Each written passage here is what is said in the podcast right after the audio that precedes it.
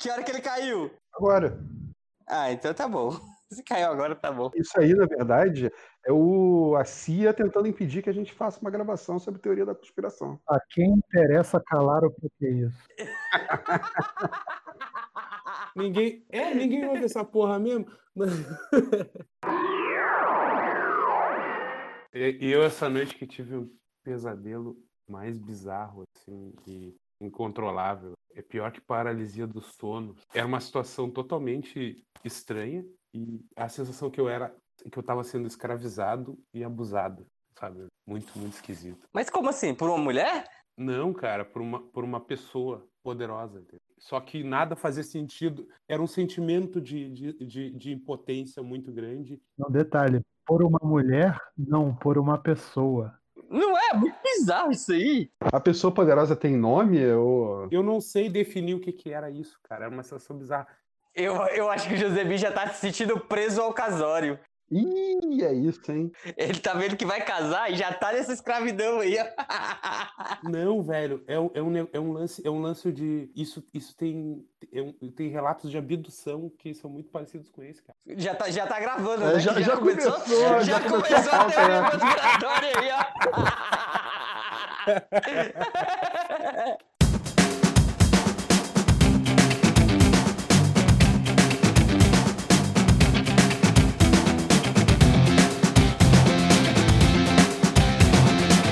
que isso? O podcast seria uma conexão com a realidade.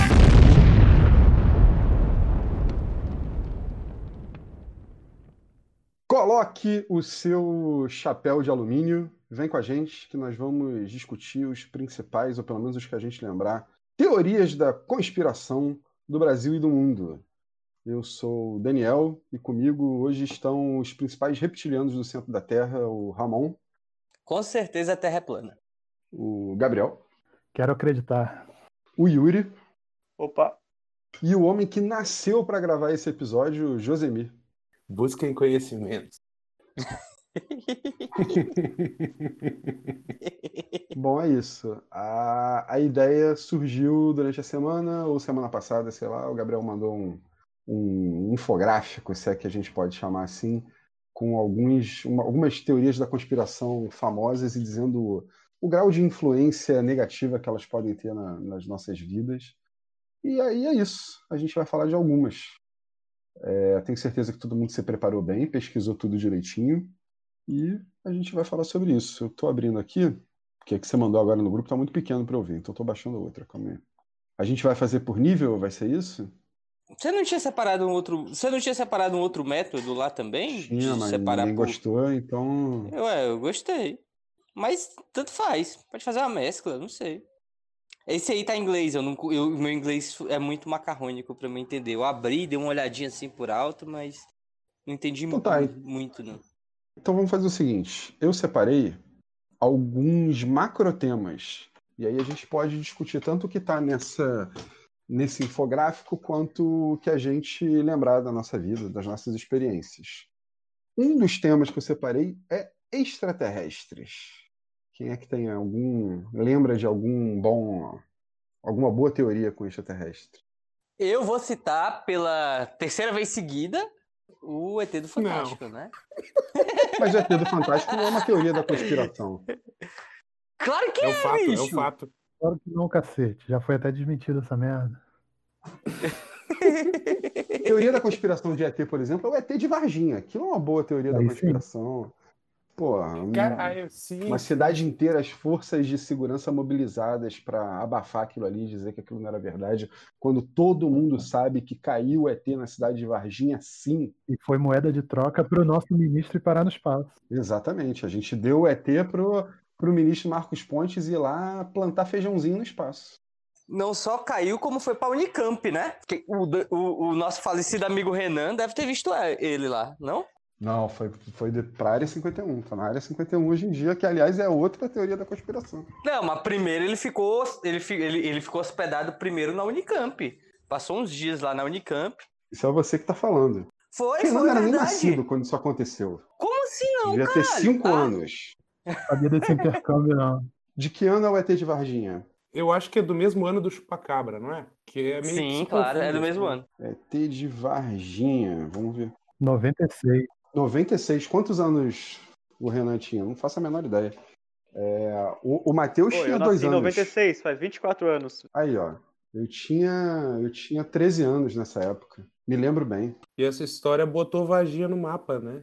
Tipo, Pô, mas não agora, existia. esse negócio do ET de Varginha aí, não morreu um, um- um bombeiro? Ah, Cara, eu não me lembro se morreu, mas eu me lembro que tinha envolvimento de, de bombeiro. Na verdade, morreram duas pessoas que tiveram contato com o ET de Varginha. pô, vamos agora A história do ET de sério, Varginha é, muito, é muito cabulosa, porque foi assim: ele foi achado, aí dizem que é o anãozinho. As primeiras meninas não tiveram nada.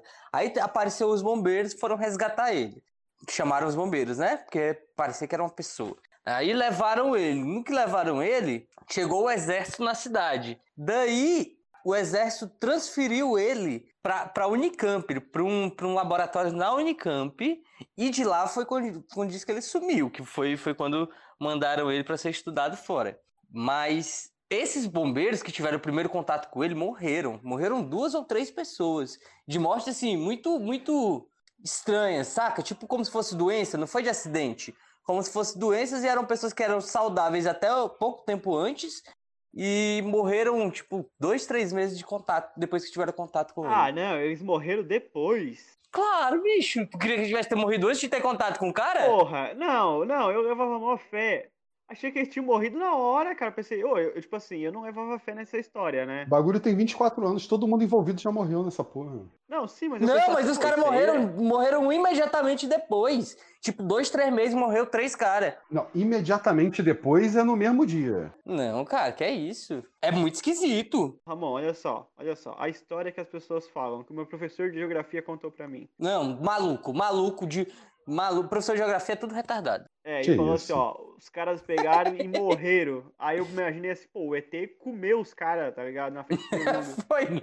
Aí não, né? Aí eu pensei, ô, agora deu descrédito total, cara. Falar que os caras morreram.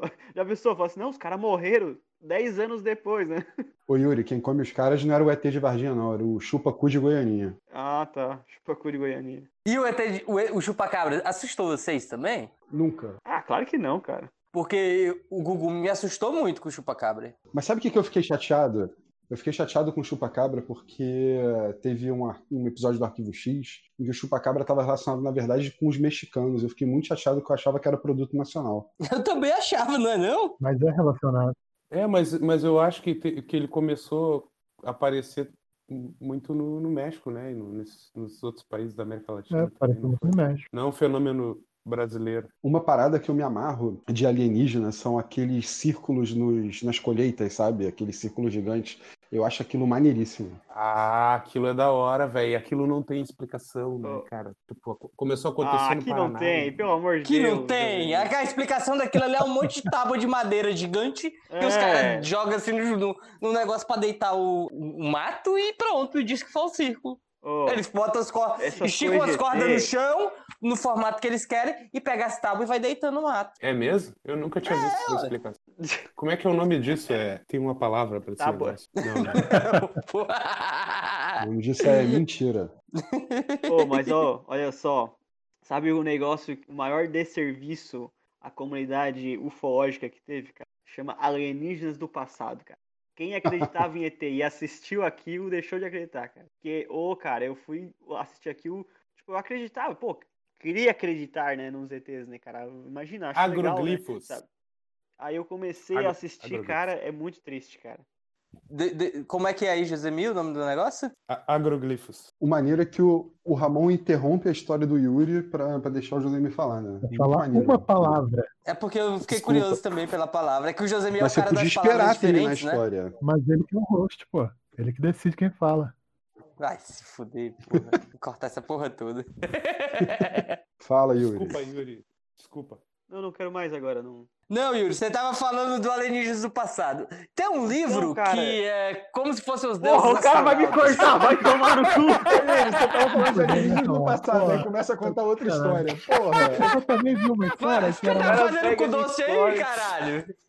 Sacanagem, mano. Pera aí, eu vou mutar meu microfone. Mutei, mutei, mutei. Fala aí. Falar agora, tá. Pode. ô, olha só, esse Alienígenas do passado, cara, ele teve uma proposta interessante no começo, né? Tipo assim, eu assisti, pô, cara, que legal isso aqui. Só que aí, cara, as outras temporadas ficou assim, será que Abraham Lincoln era um alienígena? Será que Jesus Cristo era um alienígena? Cara, tudo era alienígena. Tipo assim, o cara fez alguma coisa diferente, e ele era alienígena. Aí começou a ficar muito absurdo. E, tipo, no eu acho que no começo já era absurdo, só que eu acho que eles seguravam um pouco mais, sabe? Tipo assim, ah, será que era? Era tipo meio assim, será que era? Aí depois, tipo assim, ah, Abraham Lincoln, ah, obviamente era um alienígena. Era, ficou muito idiota. Claramente ele, ele era um alienígena pra, Claramente era um alienígena. mandado para desacreditar a- dos casos alienígenas. Eu, eu peguei uma época maneira, assim, de um boom de interesse por, por alienígena, que foi quando começou o Arquivo X, assim, tinha muita publicação na banca e tal. Me lembro de uma coleção que tinha, eu, eu acho que chamava UFO, mas não era a revista UFO. É- Era uma coleção toda de, de fascículos azuis e tal, e contava várias histórias, eu achava aquilo maneiríssimo. Depois no USA, no sábado de sci-fi, passava um programa chamado Sightings, que falava sobre esses avistamentos de alienígena e tal. Pô, foi uma época muito, muito prolífica. Pra comunidade ufológica, né? Para todo mundo. Teve também a teoria dos homens de preto, né? Que ficou muito famosa aí e também muito banalizada. Mas, mais uma vez, os alienígenas trabalhando para desacreditar as teorias. Exatamente. Eles, Na cidade que eu nasci, nessa, nessa época. eles são de preto? Não, não tinha, cara. Foi, claro que existe, velho, os homens de preto. Ah, pô, tu não viu o filme? É, pois é. Tipo, o- os homens de preto e o agente Smith e os caras do FBI, sabe? Aquela, aquela, aquela unidade lá do, do Arquivo X. Não necessariamente do FBI, né? Uma unidade qualquer, um- uma central de inteligência qualquer. Ó, o cara é especialista. Eu, eu ia dizer que nessa época que estava popular os alienígenas, na cidade que eu nasci, abriu um curso na, na Universidade Federal, que era de, de ufologia.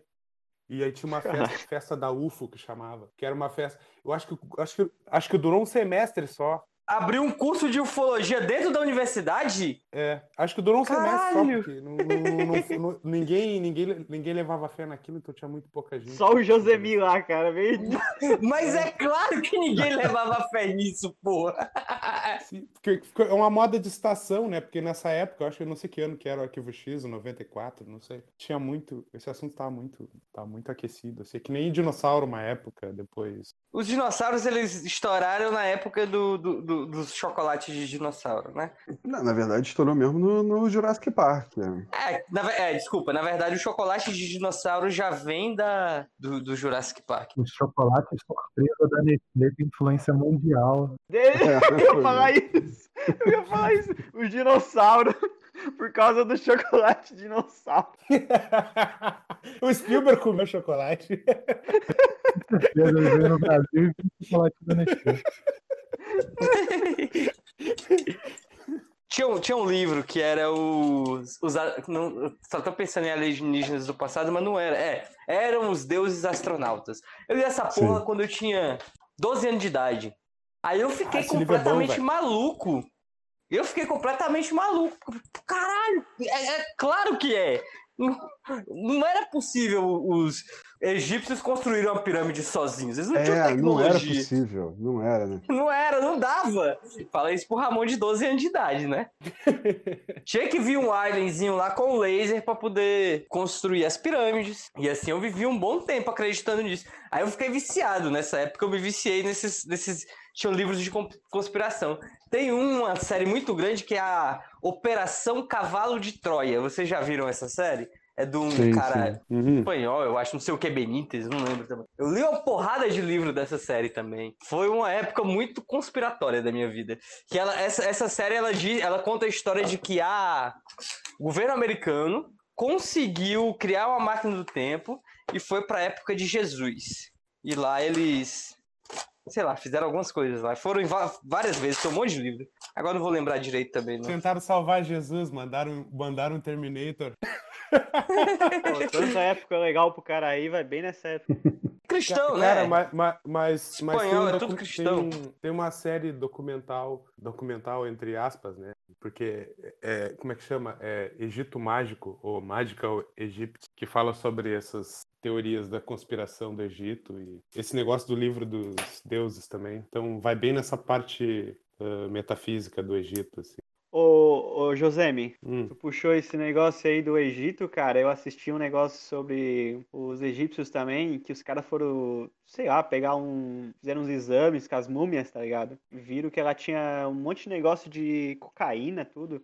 Só que os caras falaram, cara, mas como que eles não tinham essa droga na época, né, cara? E aí, como é que o, o exame apareceu aquilo, né, cara? Aí os caras começaram a suspeitar que, na verdade, os caras que acharam as pirâmides. ah, pirâmides não, as múmias, cara, estavam usando droga enquanto estavam ach, tavam achando, tá ligado? Porque não teria como eles ter usado aquele tipo de substância, entendeu? Aí até criou uma Estavam teoria. cheirando em que- cima do sarcófago. Isso! Mas deixa eu falar uma parada. Na época que a, que a, que a, tipo assim, a egiptologia começou a fazer muito sucesso na França e tal, os caras levavam as múmias pra lá e eles pegavam um pedaço das múmias pra fazer todo tipo de coisa, tipo pra cheirar, pra fazer chá, pra fazer uma porrada de coisa. Eles consumiam as múmias como se fosse droga. É, ô, ô Dani, então, aí na, nessa série, eles, eles mostram que tem a teoria, seria, os egípcios teriam vindo na América do Sul, tudo, tá ligado? Esse tipo de coisa, mas aí depois eles falam, cara, mas pode ser isso aqui, ó, também, ó. E pode ser viagem no tempo também. Alguém viajou no tempo e levou cocaína pra lá. Tem aqueles crânios de alien do, das pirâmides no México, aqueles pequenininhos. Achei que era do Indiana Jones. Mas é, é, eles se basearam nesse mesmo, era uns crânios pequenininhos. Eu lembro dessa história, ao contrário. Era como se fosse tipo uns fetos, não era, Gabriel? Não uns fetos, mas uns bebês. Tudo uns, uns esqueletos pequenininhos com a, pequenininho com a cabeça enorme, assim, proporcionalmente, né? Um crânio pequeno, mas enorme pro, pro resto do esqueleto. Isso, e meio Ah. achatado também, não era? A É, parte com de o cima. crânio alongado, assim, né? Mas é É, porque eu eles lembro, amarram a cabeça, né, cara? Sim. O, o, o- vocês já viram essa- essas, essas relações que fazem com, com as pirâmides do Egito e as daqui da América do Sul? Que é, tem um, por exemplo, o fato de tudo ser alinhado com as, com, com, a- com as constelações, estrelas e, e planetas. E os Mas é porque todo mundo olhava pro céu, né, mano? É fácil isso. né? É, todo Não, mundo se não tinha televisão. É, É, cara, todo mundo olhava pode. pro céu. E aí tem aquele rosto lá em Marte, tá ligado? Que parece que tem, tem, tem umas piramidezinhas do lado daquele, daquele rosto esculpido. É, mas aquele rosto, ele só é aquele rosto naquele ângulo com aquela iluminação. Se você mudar o ângulo da iluminação, não tem nada a ver com o rosto daquela porra. É, vira, vira, vira uma formação rochosa bizarra, né? Enfim. E até as pirâmides não são também, cara. Fora que a gente vê o que a gente quer. Outro dia eu tava lendo um, Sim, um livro com a Catarina que era sobre o espaço. E aí uma das coisas que falava era sobre a Lua. É, dizendo o seguinte, que as crateras da Lua existem é, vários. Tipo assim, vários povos viam coisas na Lua e geralmente aquilo ali tinha a ver com, com elementos do próprio povo. Então, assim, tinha gente que via tipo um coelho na Lua e tal. E, e isso tinha a ver com, sei lá, com os animais que tinham na região, que tinha coelho e tudo mais. E eu estava comentando com ela que quando eu olho para a lua cheia, eu vejo a cara do Mr. M. Olha só. E, e eles não podiam ver o Mr. M porque eles não tinham essa referência. É verdade, tem razão. Tem uma lógica aí, né? Tem, tem gente que vê o São Jorge, né? Até o, o, o CD do Racionais lá tem o São Jorge preto, assim, parece uma lua. É o primeiro homem a chegar na Lua, né, cara? Foi São Jorge. né? Foi. Já que a gente está falando de lua, vamos falar de uma outra teoria da conspiração muito importante, que é que o homem nunca foi para a lua. Ô, esse aí eu fico bravo. Eita, E o Josemi falou que acredita. Não, eu acredito, mas deixa eu explicar por que, que eu acredito. vamos lá, explica aí. Por favor. Eu, eu, eu, eu, eu, tenho, eu tenho plena consciência de que o homem sim foi pra lua. Só não foi naquela primeira vez. Não, mas o problema é a publicidade do negócio, que é tosca pra caralho, entendeu? É, é, os vídeos não são convincentes, sabe? As imagens não são. Parece que Tipo Porra. aquelas naves feitas de. Como é que chama aquilo? Parece um, um celofane, sabe? É um material muito bizarro para eu acreditar. O lance da transmissão ao vivo também, não, não, em 1969, é meio bizarro, sabe? Quem disse que é ao vivo, cara? Quem falou que é ao vivo? É, foi transmitido ao vivo. Ah, mano, mas os caras falavam que era ao vivo, tava com delay de 10 minutos, né, cara? Até mais se bobear. Ô, ô, ô, É, ô José, talvez- olha só, talvez pensa mais. bem. Hum. Se os russos não duvidaram dos americanos, que tava, os caras tinham espião em todo lugar, falaram assim, pô, Cara, não duvi- os russos, os russos, duvidando. os russos estavam estavam tipo 10 anos na frente deles tecnologicamente, velho. Eles tinham que fazer um negócio assim pra destruir.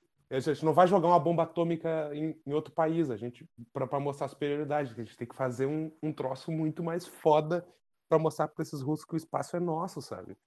Pensa, tem que ter. Então o lance da publicidade acho que entrou entra forte nesse, nesse negócio. Tinha que ser um troço apa- Então, então apoteótico. você acha que eles foram pra lá, mas que o que a gente vê é mentira, é isso? É, eu acho que a publicidade. Eles foram eu acho que a depois. publicidade. Não, é- eles foram. Eles foram exatamente como. Na mesma data, na data correta. É, tanto que tem o pouso lá do, do- depois no oceano do, da nave e tal. Não tem como contestar isso. Mas eu acho que a, a campanha publicitária deu uma, deu uma enfeitada no negócio. As fotografias, eu acho que essa coisa toda, eh, a publicidade, ela foi, ela deu uma, deu uma photoshopada no negócio. Meteram um Photoshop, é isso que eu ia falar. Meteram um Photoshop nas fotos lá pra ficar bonitão. Foi o Kubrick, porra. É, pode ter sido o Kubrick, né? Pode ter sido, pode ter sido, caralho. Hum, Ah, eu posso trazer um fato aqui? traz aí. Trazer um fato pra mesa. Você, o, o, o Yuri da vez. O físico David Robert Grimes, ele estimou quanto seria necessário, quantas pessoas seriam necessárias pra fazer isso, quanto tempo levaria pra ser exposto. Porque você sabe, né? Um- uma coisa era quando uma pessoa sabe é segredo, quando duas pessoas sabem já não é mais segredo, né? É só uma questão de tempo até três pessoas saberem daí por diante. Então ele estimou com base no, no programa de vigilância PRISM, que é aquele que o, que o menino denuncia, né? O, que é a outra teoria da conspiração que se provou correta, a do Snowden. Com base no programa do Snowden, o PRISM, e cruzando com informações de teorias da conspiração que se provaram reais, ele estimou que para poder o, o, o programa Apollo ser uma, uma teoria da conspiração, ele precisaria envolver 4.111 pessoas e, no máximo, em 3,68 anos, ele seria exposto. Em algum momento dentro desse período, ele viria, ele cairia e seria exposto como a farsa que ele deveria ser. Ele também estimou outras conspirações, o aquecimento global, a das vacinas e tal. Inclusive, para poder as vacinas serem uma conspiração, precisa de bem menos gente, só precisa de 22 mil pessoas para a vacina ser uma conspiração. Só pessoas envolvidas nas empresas farmacêuticas. Mas vamos lá, pode seguir, eu só queria trazer isso aí. Boa, boa, boa isso aí. Informação. Aqui tem informação! Aproveitando o gancho da vacina, para ir para outro tema que eu, que eu separei aqui, que é medicina, ciência e tecnologia. Cara, o- a teoria da conspiração não é a vacina, é o anti-vacina. O anti-vacina é a teoria da, da conspiração. A vacina é, é uma vacina. Sim, claro, o fato da vacina não funcionar. A gente fala vacina, mas é o fato das vacinas não funcionarem. Né? E esse aí já entra lá naquele caso daquele infográfico lá, em que diz o seguinte, que o anti-vacina é, é perigosa para você mesmo e para outras pessoas. É o tipo de teoria da conspiração que é danosa para você e para outras pessoas. Que, de fato, você pode comprometer uma sociedade inteira. Mas eu fiquei impressionado que ela tá num grau de, de problema menos do que, tipo, Terra Oca ou Jorge Soros. Pra mim é muito mais grave, né? No, no mesmo nível que você está falando? Não, a- os antivacinas estão num nível abaixo de, de Terra Oca, por exemplo, que é muito mais besta do Sim, que isso. sim. Eu colocaria antivacina muito mais para cima. Exatamente. Pelo que eu entendi, aquele, aquele gráfico não diz, não diz respeito à periculosidade da teoria, diz? É exatamente isso que ele faz. Dizendo que é perigoso para você mesmo e para outras pessoas. O, o propósito todo desse, desse gráfico é dizer o grau de periculosidade de cada teoria. Entendi. Hum, É, bem, eu acho, eu acho a, a- eu de todas as teorias conspiratórias, eu acho a das vacinas a mais a mais perigosa, principalmente porque ela consegue muitos adeptos, né? Tem muita gente famosa, inclusive, que de- apoia essa essa ma- maluquice do caralho aí. Ô, Josemi, não vai defender aí, cara? Cara, eu caí no meio, no começo da, da fala do Dani, então eu tô, eu tô tentando me. ah, Bom, a gente está falando de antivacina. Tem um cara lá no meu trabalho que ele é antivacina. Ele falou que não vai tomar essa vacina do Covid-19 de jeito nenhum. E não vai dar para os filhos dele porque não existe isso. Aí é antivacina ou é anticomunismo, anti-China, essas porra? Que tem também, né? Ele falou que quando os filhos dele eram pequenos, os filhos dele já são tipo jovens adultos hoje em dia, que ele deu vacina para eles, mas que hoje em dia ele não daria mais vacina de nada. É só um idiota mesmo. Cara, mas ele pode escolher a vacina russa, velho. Ué, e a vacina Ué? russa não é comunista? Ué, Ué, enfim, mas a, e, e a vacina eh, ocidental é, Trump. é uma. Tem que ser a de Oxford. Então, Mas o lance é que o Covid-19 foi feito em laboratório. Esse é, esse é o é problema. verdade. E, e não, e não existe. Caralho, né? quanta É- gente é- eu conheço que acredita nisso, velho. E acabou também, né, cara? A Covid já acabou, cara. Acabou, nem lavam mais minhas compras quando eu chego da rua agora. Outro dia eu entrei num quebra-pau do caralho, porque o cara falou pra mim que o Covid-19 era arma biológica. Eu falei, bicho, não faz o menor sentido você fazer arma biológica respiratória. É, por que não? Você inalar a, a arma O problema biológica. do- de todos os problemas não é ser respiratório, é bem. É Não, bem não é, é, não é ser feito, respiratório, é ser transmissível. É o vírus transmissível respiratório. Não faz sentido, você perde controle. É o que aconteceu. Você não perde controle, porque lá na China tá tudo controlado. É, assim. Verdade. Não é que, mas não é o Covid que é a arma biológica. Ele estava sendo desenvolvido como arma biológica e saiu de controle no laboratório chinês. Ah, Hum. entendi. Essa parte aí eu não tinha pego ainda, não. Então, eh, se eu for, eu- eu- se- vamos supor que alguém me convencesse que de- de- desse negócio das vacinas serem ser, ser de fato verdade, assim, essa teoria da conspiração das vacinas. Mas é verdade, cara. Eu estaria fudido, porque eu já fui vacinado a vida inteira. A última vacina que eu tomei foi em 2017, foi uma vacina de gripe. Então não teria como eu dizer, ah, não vou mais me vacinar. Isso não, acho que não, não, não, não faria Não, mas quem faz isso não, não, não evita de se vacinar, evita de vacinar os seus próprios filhos, que são, o que torna eles mais filhos da puta ainda. Eles não estão com a própria saúde, eles já estão vacinados. Eles estão fudendo o futuro dos filhos, né?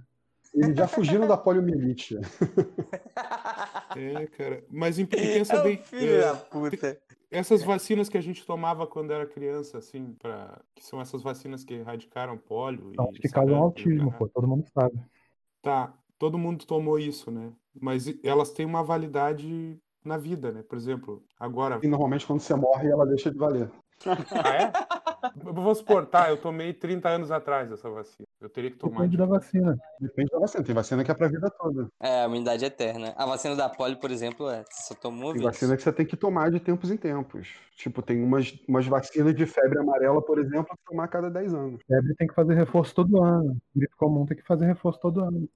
Exatamente, a gripe muda, muda o vírus, né? Ele, ele muta todo sempre, então você tem que, tem que revacinar todos os anos. Eu Sério tomei mesmo? esse ano, esse ano mudar, tomei vacina da gripe por causa do coronga, a empresa pagou. Vocês estão falando da H1N1 que tem que tomar todo ano, é isso ou não? Não, a, a, a gripe comum. Também, também, também. Pô, eu tomo. Eu nunca tomei essa outra então aí, cara. Logo logo eu vou morrer de gripe. Mas o importante é saber que o problema não é a vacina que vem do Covid, é o microchip chinês que vem na vacina que vai te controlar pelo 5G. É verdade. Vai te fazer comprar na AliExpress. Exatamente. Esperar seis meses pra chegar. Comprar na Alibaba, né? Aproveitando que o Gabriel mesclou aí o 5G com a vacina chinesa, os caras tá, na Inglaterra estavam derrubando torre de 5G, porque disse que o Covid estava sendo transmitido pelas torres de 5G. Queimaram centenas de torres de 5G na Inglaterra. Uma coisa muito desproposital, né, Você, cara? fala Muito- se, você fala como se não fizesse sentido. que é isso, cara? Longe de mim duvidar do, do bom, bom senso dos lords ingleses. Não, esse negócio do 5G. É, vai ter essa. que que tem? essa tem essa agora tem os satélites do, do Elon Musk, tapar as estrelas, cobrir todas. Grande Elon Musk, né? Grande Elon Musk, herói do, do nosso ex-amigo. Saudoso Renan. A gente sempre faz referência ao Renan no, no- no podcast, né? Ele deixou muita saudade. Ô, ô, eu posso falar um negócio? Pode, se o Ramon não te interromper, pode. Filha da. Cara, mas eu, ia- eu, eu ia fazer um. Eu ia voltar, que eu, eu fiquei incompleto que eu queria falar. O nosso amigo Josemi tinha falado das fotos da, da Lua, né, cara? Tem um episódio do Caçadores, Caçadores de Relíquias. Olha o que que eu tô viajando na maionese. O Mythbusters, os Caçadores de Mitos, que eles explicam esses negócios das fotos, por que às vezes não aparece as estrelas, porque a qualidade das fotos era ruim, era isso, cara. Tipo assim, é os anos 60, né, cara? A gente tá querendo comparar nossa época agora, que cada um tem uma máquina fotográfica super pro no bolso, com aquela época que era tipo para filmar uma puta de uma câmera gigantesca, que os caras praticamente estavam indo pro, pra morte aquilo, não era um negócio nem saber se os caras iam voltar, É verdade. era um negócio Hoje em assim, dia, cara, pra tirar tipo- uma foto da lua decente, focada, já é uma foda. Sim, cara. É, querer comparar é bem diferente. eu sempre vejo assim, cara, a galera, ah, mas aquilo não existiu. Cara, é porque a pessoa não procura os fatos. O Josemi, em vez de ficar vendo o- os vídeos de teoria da conspiração, devia ver, tipo assim, poxa, fatos que comprovem por que o homem foi à Lua, cara. Tipo assim, tu não vê a União Soviética. Ah, entendi. Em vez, em vez É, de, então- de pegar, pesquisar o que fala que não, pesquisar o que fala que sim. É, sim, porque aí às vezes tu vai, poxa, aqui, ó, Que isso aqui faz sentido, tá ligado? Cara, é igual uma coisa. Ao é, invés de Ah, enviesar por um lado, é só você enviesar pelo outro, vai dar certo. Exato, é, vai dar certo. Pô, tem um negócio que é muito besta, que é aquele negócio que as pessoas falam assim, poxa, como é que a bandeira tá tremendo se não tem vento? Pelo amor de Deus, gente, tem um ferro, uma haste que tá segurando a bandeira, não tem nem sentido, sabe? Ah, Tem gente que acha que, tipo, aquela bandeira tá se mexendo assim do nada, sabe? Mano, ela levantou, e aí os caras mostram que a bandeira em gravidade zero, ela se mexe normalmente, tá ligado, cara? E nem é gravidade zero não. lá, né? Isso, não é gravidade zero, não, minto, é. Não tem, eh, não tem vento, né? Porque eles falam assim, ah, teria que ter o vento pra mexer. Ela só tá estiradinha porque ela tinha que ficar estiradinha pra foto. Então colocaram um cabozinho lá pra deixar ela reta. Sim, um cabo. Não tinha sentido eles deixarem a bandeira lá deitadinha É, assim. caída, né? Caída aí. Caidinha lá, meio mortinha. Não, cara, não e, se fazia vocês, sentido. e se- vocês assistiram o filme do Superman com o Homem Nuclear lá? Porra, Josemir. Eu ia falar desse filme. e ajeita a bandeira. é. Dois, dois idosos. Uma outra teoria maneira relacionada à, à ciência e medicina é criação de doenças para controle populacional, como por exemplo a AIDS, que foi criada aí para matar né, gays e negros. Foi? Eu achava Foi? que a AIDS tinha sido, tinha, tinha sido porque os africanos tinham ido lá e transado com macacos. Não era isso, não? Não, Não, não, não. os caçadores. Eles é, criaram, a CIA criou a- o, o HIV, inclusive eles colocaram HIV em vacina para polio e aí deu tipo em países africanos para matar os africanos. O ebola segue essa mesma, esse mesmo princípio também, né? Ô, mas existe uma teoria da, da AIDS que eu, que eu acho legal. Que é. Que eu acho legal é foda, né? Mas que. é que eu gosto de umas coisas, tipo assim, umas teorias que mostram umas coisas meio antigas. Aí tem uma teoria que fala que, na verdade, se tu olhar no genoma do ser humano, a AIDS existia há milhões de anos atrás. Essa aí eu acho legal, cara. Mas ela não tem comprovação nenhuma, então é. Só acho legal mesmo. Que todas as outras até agora eram muito bem comprovadas. Tudo, tudo até agora fazia completo sentido, né? essa que não tem comprovação. É, essa não tem comprovação. Tem a teoria dos teoria da direita, direita nervosa histérica que, que gosta de falar que botam hormônios né, nos frangos e na, o hormônio da soja para Uhum. feminilizar Nossa, a essa. cultura hétero macha. E tem o flúor na água também, né? Que faz a gente ficar mais fraco. É, enfim, deixa broxa todo mundo. Ah, então é o flúor, agora eu entendi. Agora eu posso falar, é culpa do flúor. Faz, faz todo sentido agora. Ô, mas você sabia que, tipo assim, até o, o- as pessoas falam que tem. Como é que é? Hormônio no frango, cara? Nem isso existe, né, cara? Tipo, eu tava vendo que, tipo, a nossa. Eu vi naquele. É, aquele Super, Size, Super Size Me, eu acho que é, acredito que seja. Os caras estavam falando sobre isso. Que as, essas, essas empresas de, de coisa vegetariana falam assim: ah, não tem hormônio. Vegetariano, minto, né? De, de frango, falam assim: ah, isso aqui- esse frango não tem hormônio, não tem. nes-" Mas na verdade nenhum frango tem, cara. Isso é só uma história, sabe? Que as pessoas Não, eles, só, eles só maturam mais rápido por seleção genética, não tem? Sim, seleção genética. É tipo um frango que cresce rápido. E tem um lance que eles ficam controlando a luz para o frango ter a sensação de que o tempo tá passando mais rápido. Não sei se isso é teoria da conspiração ou não, mas acredito. Pode ser também, hein? Isso não tem muito a ver com, o- com o lance do frango, né? Mas acho que tem a ver com esse negócio do, do controle do Estado, digamos assim, para falar num direitês, né? Mas no, no Me explica. Josemi, por É favor. que- é que, por exemplo, no Brasil eh, tinha muito caso de câncer de tireoide nas mulheres, né? Então, o, então, então foi identificado que o remédio para isso era iodo, né? Então, então começou a se colocar iodo nos alimentos de alguma forma. E, e esses casos de, de problemas de tireoide reduziram bastante da década de 70 para cá. Eu li Tipo flor, tipo sentido. flor na água? É, eu li um médico falando disso, né? Que foi realmente. Tem muito Mas menos. que médico, Josemi? Que médico? Dessas páginas de, de maluco aí que tu vê, cara? Chegou o meu professor aqui fazendo a checagem do meu, do meu TCC pra saber qual foi a fonte que eu trouxe. Ah, cara, Você eu viu não- um médico eu no não, eu Zap? não- Eu não, lembro, eu não lembro que médico que foi. Não era o médico do Zap, não. Era um, era um nutricionista, na verdade. Tava falando. Ah, pior ainda. Eu tava fazendo aquela Nem médico dieta. é, aqui. hein? Nutricionista nem é médico, tá? Ge- Gente, eu só queria, eu só queria deixar bem registrado aqui que eu, eu acredito no hormônio do frango. E eu acredito Ah, que não. ele. Não, não tá existe aberto isso. para debate. É, é um fato. Ele fez mudanças significativas da população. Não importa o que você acha, realmente não existe, tá? Só pra te informar. Não, que o frango cresce, cresce, o, fra- o frango fica, fica adulto em duas semanas, isso é fato, né? Não tem como discutir. Não, ele Mas fica, daí- olha só, no, no Super Hum. Size Me 2, eles pegam um frango e o cara mostra assim, olha, as in- a indústria diz que, ah, esse frango não tem hormônio, mas ele falou assim, cara, nenhum frango tem hormônio. Na verdade, isso aqui é só pra parecer que é super saudável, que é su- eles botam embalagem verde, nossa, olha só.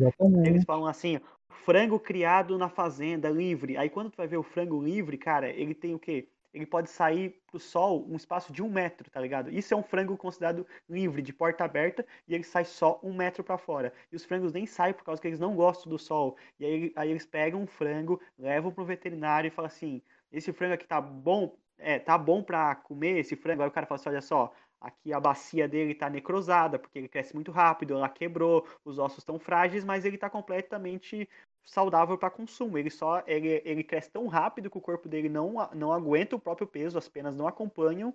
Só que ele é completamente saudável para se alimentar, cara. É isso. E aí você pode pegar essa bacia necrosada pra fazer nugget depois. Isso, é ótimo. Ele falou, ó, dá para comer perfeitamente. Ficam excelentes nuggets, inclusive, né? puxar um outro aqui, fazer uma perguntinha. Vai- conta como teoria da conspiração. Florais e os remedinhos diluídos um milhão de vezes. Fugiu a palavra. Ah, homeopatia. Homeopatia. Homeopatia e florais. Conta como teoria da conspiração. Da conspiração, mas conta como mentira. Sei lá, eu acho que entra como teoria da conspiração, porque alguém lá atrás inventou que funcionava. E as pessoas acreditam até hoje. A conspiração é que não funcione, porque é mais aceito, é mais amplamente aceito que funciona, né? É, funciona como placebo, não? Que nem tomou um comprimidinho de açúcar, né? Tem uma observação a fazer, porque muita gente acha que qualquer homeopatia não funciona, mas as homeopatias às vezes funcionam quando elas têm. Ó, o conspiracionista Ramon. aí. Como Não, assim? não, não, não, não é, não é, não é, não é. Não, deixa, eu- de- deixa eu me explicar. Deixa eu me explicar. Não, deixa eu me explicar. O que é que acontece? Se você vai, por exemplo, eu usava até outro dia minoxidil pra fazer crescer pelo na minha cara. Daí, Ih, o minoxidil, ele pode ser manipulado. E aí você- Não, é, não. é Você vendido. tá falando de farmácia de manipulação. Isso é outra Então, coisa. Isso mas não, é vendido isso como não- homeopatia. não, não é Não, vendido como homeopatia. São coisas diferentes. Você está enganado. A farmácia de manipulação também faz a homeopatia, mas não quer dizer que tudo que eles vendem é homeopatia. Entendi? Então é verdade. Pode ser que eu esteja enganado. A, a diferença, a única diferença da farmácia de manipulação para a farmácia normal é que a normal ela vende o remédio pronto e na farmácia de, de manipulação o, o- o médico dá o que, que ele quer que tenha no remédio e eles preparam na hora para você. Exatamente. Aí, se você quiser comprar uma homeopatia lá, eles preparam também. Aí eles um comprimidinho de açúcar, um comprimidinho de farinha, que você acredita que funciona e com isso fica melhor. Olha, e só mais uma coisa, tá? A gente nunca pode falar assim, ah, isso daqui não funciona, mas comigo funciona. Cara, tu não é base pra nada, pra funcionar tem que ter um teste em muitas pessoas, porque Claro, pessoa obviamente. pode acontecer. Não pode falar assim, ah, comigo funcionou. Não, contigo aconteceu alguma coisa, sei lá, tu acreditou naquilo e aquilo fez. Funcionou porque a sua fé fez funcionar. Mas, Yuri, comigo funcionou. Isso, é total isso. Mas é verdade, gente. O placebo funciona. Existem testes comprovados que o efeito placebo realmente existe. Funciona, acontece. Sim, funciona, mas não é nada, né, cara? Eu, eu quero falar uma coisa positiva em relação à homeopatia. Uma vez eu levei a minha filha numa médica que, além de pediatra, ela era homeopata também. A gente não levou ela para uma consulta de homeopatia, a gente não fez nenhum remédio de homeopatia, mas a médica era homeopata. E os homeopatas, eles têm uma coisa positiva, apesar deles trabalharem com uma, com uma mentira, eles fazem uma consulta bem detalhada, em que eles se interessam por muitos fatores. E com isso, ela conseguiu descobrir o problema que a minha filha tinha na época, assim, dentro dessa conversa, que a pediatra tradicional não tinha tido, porque era outra escola ali. Então, assim, no fundo, se eles usassem esse, essa metodologia para uma coisa que realmente fosse, fosse comprovada cientificamente, seria muito bacana para a sociedade. Mas ela passou o remédio de verdade ou ela passou só homeopatia? Não, então, ela, ela atendia pelo plano como pediatra e ela atendia particular como homeopata. A gente foi pelo plano, então ela estava só trabalhando como pediatra, ela passou remédio normal de farmácia. É, mas ela usou aquela metodologia dela de, de consulta que ela tinha aprendido lá como homeopata para entender o que estava acontecendo, que era um, de fazer uma, uma coisa mais global, de tentar entender a pessoa como um todo para identificar qual que pode ser o problema. E foi muito bom. Saquei, saquei, faz sentido. Deixa eu entender uma coisa. Homeopatia só configura se você usa águazinha diluída. É isso? Não, não precisa ser águazinha. É, é uma proporção muito pequena do remédio que não faz efeito nenhum e que você toma meio que permanentemente ou por um período longo de tempo. Sim, Então você tá é sempre águazinha se diluída. Não, É... Mas não, não necessariamente, porque nem sempre é água. Às vezes é comprimido. Às vezes é bolinha, não é água, não é água diluída. Mas é diluído. Entendi, entendi, entendi, entendi. Mais algum nessa categoria? Vocês estão É. falando do, do, de placebo, eu lembrei que. Categorias medicinais, Jazemi. Tem o reiki, né? É que eu, eu lembrei que a minha, que a minha ex ela toma aquele, aquele anticoncepcional que tem 30 comprimidinhos e um deles é, é fake, que é, é placebo. Ô, louco. Um deles é Eu não sei como é que funciona.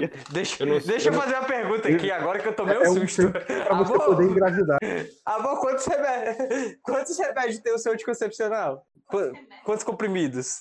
Da minha esposa só tem 21, então acho que não vai fazer diferença não, Jazemi. A minha mulher tinha 28, eu acho. Maria. É, eu não sei, depende da marca, né? Não sei como é que. Caralho, se eu fosse você, eu tava muito assustado. Você sabe que tem, que tem um volume grande de crianças que são batizadas com o nome de anticoncepcional porque eles falharam, né? Tipo assim, tem um monte de Anitta, de Diane, que tem esse nome, Jasmin, não, Yasmin, que tem esses nomes por causa do anticoncepcional que, fal- que falhou, né? Não, não sabia, não Ô, fazia ô, ideia disso. Olha só. Ô, Josemir, se tu pegar esse anticoncepcional e tu olhar atrás, vai estar escrito assim, ó, pertencente às indústrias de fralda, tá, tá, tá ligado? Os caras... É da Pampers, né? É da Pampers, cara. Eu fico, eu fico imaginando uma pessoa chamada microvilar, sabe? Deve ser muito bizarro. Então a gente vai para a próxima categoria, que são as sociedades, grupos secretos ou grupos com agendas secretas. E aí eu acho que a gente pode começar por um brasileiro que é muito falado, o Rotary Club. que é o maravilhoso Foro de São Paulo. Ah, não. Ô. Achei que era o Rotary Club. Mas aí não é teoria, realmente tem o Foro de São Paulo. Não, tem? Não, tem o Foro de São Paulo, mas ele tem uma agenda secreta que é implementar a ditadura comunista em toda a América. Ah, Cara, tá, tá demorando pra caralho, viu? Esse foro de São Paulo é muito incompetente, cara. Tem mais algum que vocês lembram? Illuminatis. Não, o Rotary Club. O Rotary Club. O Rotary Club tem o quê de, de teoria da conspiração? Sei lá, mas ele, ele é um lugar que tem. Eles, fazem, eles reformam pracinha para dominar o planeta? Todo lugar que você passa tem uma, tem uma engrenagemzinha lá do Rotary Club na entrada de todas é, as verdade, é cidades. verdade. Tu- Tudo que a cidade tem, né, velho? Aqui será? tem, Tem. também, cara. É um relógio do sol aquilo, né? Na minha cidade tinha Aqui também. tem muito. Lions Club também. Lions Club aqui também tem. Ou aqui tu entra tem um Lions na frente, cara. Um Não, leãozinho. Lions Club, Lions Club parece, sabe, puteiro, sabe? É, Tudo com mulheres. Parece maluco. mesmo. Pior que parece mesmo. É que as coisas de striptease, sabe? Pô, essa galera do Lions é tudo uns arrombados, hein? Não, é tudo uns boy de, de, de sunguinha, assim. Mas é só essa parada é só, é só associação comercial ou é tipo uma maçonaria? Tem uns encontros, tem uma religião. Cara, então, olha só, eu já fui, eu já fui em encontro do Rotary Club. Quando eu trabalhava no, no jornal, a gente ia cobrir de vez em quando os encontros do Rotary Club. Eles são tipo um grupinho para fazer bem para a sociedade, sabe? Por isso que eles fazem essas reformas de pracinha, adotam rua, adotam canteiro. Porque assim, o, o propósito deles é, é tipo usar o dinheiro dos empresários, das associações comerciais e tal, para fazer coisas positivas. Mas isso nas reuniões que são à imprensa. É, eu não sei se eles esperaram eu sair da reunião para falar de como é que eles podiam, sabe, se aliar aos reptilianos para dominar o planeta, mas até aquele momento ali eles estavam falando só de coisa bobinha. Mas eles não iam mostrar isso pra um jornalista, né, Dani? Reunião aberta à imprensa e tem reunião fechada, né? O meu irmão entrou pra maçonaria. Na verdade, ele foi pra. Ele foi, ele foi convidado a participar, né? Então ele e a esposa dele foram para algumas reuniões, né? E ele ficou lá, lá e ele viu, acho, pô, achei uma bobagem esse negócio, não tinha muito. Qual é o segredo? Pergunta pra ele o segredo do universo hoje, assim. O segredo do morcego? Então. Não, mas a maçonaria tem graus, né? Primeiro fica aquele grau. O primeiro grau ali é onde você só trata do, do- dos É igual assuntos karatê, comerciais. cara. É igual karatê. Exatamente. Che- che- Primeiro grau ali você só trata dos assuntos comerciais e tal, é onde eles se ajudam, porque a maçonaria funciona aí, como, como, como esse esquema, né? Entra um cara e todo mundo ajuda ele. É, o meu irmão entrou nessa, nesse, nesse comecinho aí, mas aí depois ele viu que não era um negócio, parecia até uma igreja o negócio, e ele meio que saltou fora. É, a loja maçônica é tipo um templo. Ela tem um forte viés religioso mesmo, você não pode ser ateu e entrar na maçonaria. Deus é o arquiteto do universo. É, você sabe por quê que, co- que a maçonaria começou assim? Ela começou mais ou menos na época das cruzadas, né? Quando os- Eu acho maneiro que, assim, como o tema é teoria da conspiração, a gente sabe que o Josemi é um grande, é um grande conspirador. Eu não consigo acreditar em nada do que ele está contando hoje. Olha, eu, eu O vou, quê? vou Não, mas, cortar mas tu... cara, não, mas começou, velho. Come... É sério. José, olha só. José, olha só. Olha só. Hum. Tudo que eu sei sobre maçonaria, tá? Eu li no Do Inferno do Alan Moore, e ele diz que lá é uma bobajada, é uma palhaçada, é um bando de rico querendo pagar de espiritual, de saber segredo do universo. Começou, isso é Lógico. E ele tem recente, razão. Os caras E ele tem razão. cara mas- querem parecer mas- que é uma coisa velha, mas não é, Exato. tá ligado? Ler de novo até entender. quando ele foi- Ei, foi mas ele São fala isso sim, ô! Caralho, mano, fala assim, mano. O que, que houve? Não entendi. Gabriel mandou o Yuri ler de novo Gabriel até entender. falou que eu não entendi o gibi. Ah, porra. Ah, vocês estão falando de gibi, caralho. Tá, enfim. O, o, o- o lance do, do. Sabe do, do- a origem da palavra maçom? Não, mas Pedreiro? pode contar pra gente. É, é pedreiro, né? É francês- pedreiro, é pedreiro. É em francês, né? Então, eles iam, eles iam para, eles viajavam pro Oriente para construir coisas, né? Então, Na arte da construção tinha- eram, eram segredos compartilhados era o eles. segredo, exato. É, o Gabriel Não tinha, não tinha arquiteto na época, só era pedreiro. O cara, ele, ele não só projetava. Era um conhecimento nobre, né? Que só pouco, poucas pessoas era passado de, de aprendiz para discípulo, né? Era uma coisa que, que era tipo como se fosse todo, acho que toda profissão era assim na Idade Média, né? Tipo, você, passava assim porque era um conhecimento especial. Então, quando eles foram por Oriente, eles começaram a, eles os maçons começavam a colecionar informações, tipo, eles iam na Índia e descobriam uma informação nova e eles mantinham nessa, nessa sociedade entre eles os discípulos. Eles começaram a, a criar uma sociedade separada da igreja que era que financiava eles, que, que mandava eles para as missões. Então, eles começaram, em algum momento, eles começaram a ser atacados pela igreja como se fossem eh, enviados do demônio, uma seita e o caralho. Quando eu tive teoria da história da arquitetura e do urbanismo, eles explicaram pra mim mais ou menos isso. Teve uma aula lá que, que falou sobre o primeiro cara que foi o primeiro arquiteto de fato. Eu não vou lembrar, obviamente eu não vou lembrar mais o nome, nem quando, mas foi mais ou menos na Idade Média. E ele foi o primeiro foi, cara que ele só projetava. Eu Não vou lembrar, Yuri. Não faço ideia agora, só se eu pesquisar. Eu tive essa aula tem quatro anos já. E aí ele foi o primeiro arquiteto. Ele foi a primeira pessoa que de fato fez somente o projeto.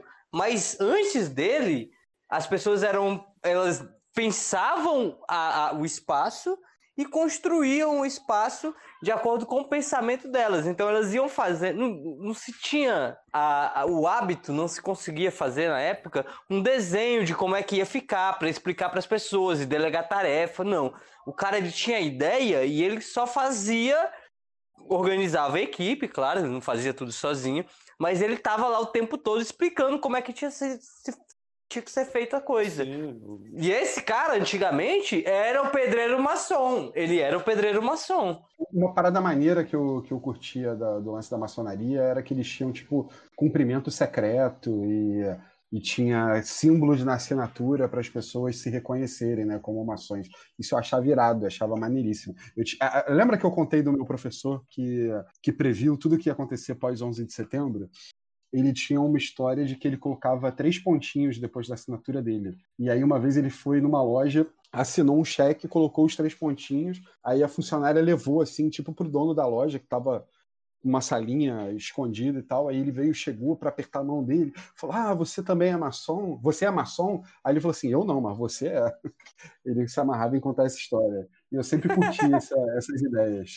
É que os, é que os maçom ele virou uma coisa meio alegórica, porque todo o conhecimento que eles mantinham secreto entre eles é, hoje é, é meio que. Foi revelado no Código da Vinci, eu sei. Foi- É, é- é tudo meio que. Todo o conhecimento hoje é global, então. É, não, um de quer saber o segredo do maçom? É, é só fazer a faculdade do, do, do Ramon, cara. Tu vai saber mais os maçons do que o próprio maçonaria, cara. Não, mas hoje em dia eles não têm mais esse propósito, né, Yuri? Ah, mas aí é o segredo principal, né? Ah, isso pro entendido aí, em que momento deixaram de ser arquitetos para ser detentores de conhecimentos ocultos?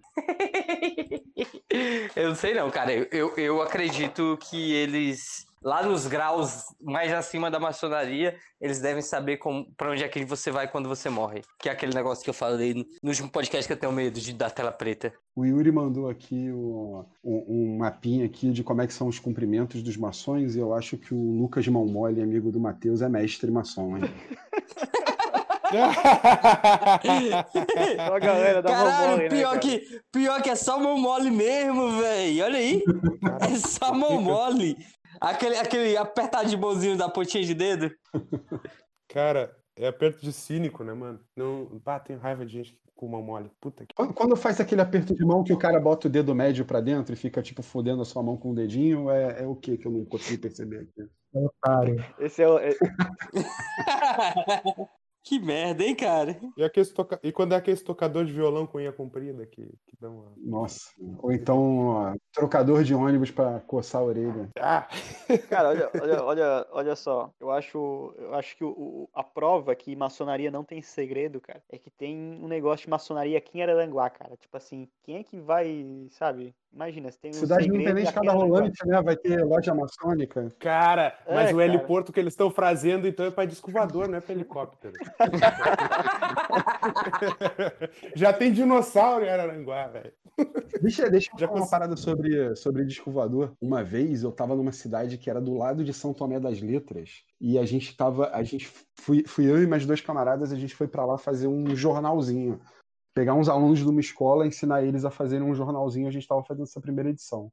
Só que a gente estava acostumado a editar num, num aparelho, num, num, num programa próprio e tal. E não tinha esse programa lá. Então a gente teve que. Então a gente tinha que, que editar no Word. E, porra, dá um trabalho do caralho, porque tu dá um enter, a parada desconfigura toda, é uma merda. Então a gente ficou até de madrugada.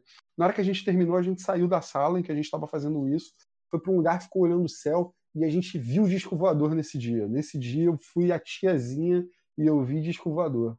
Nunca vou esquecer desse dia.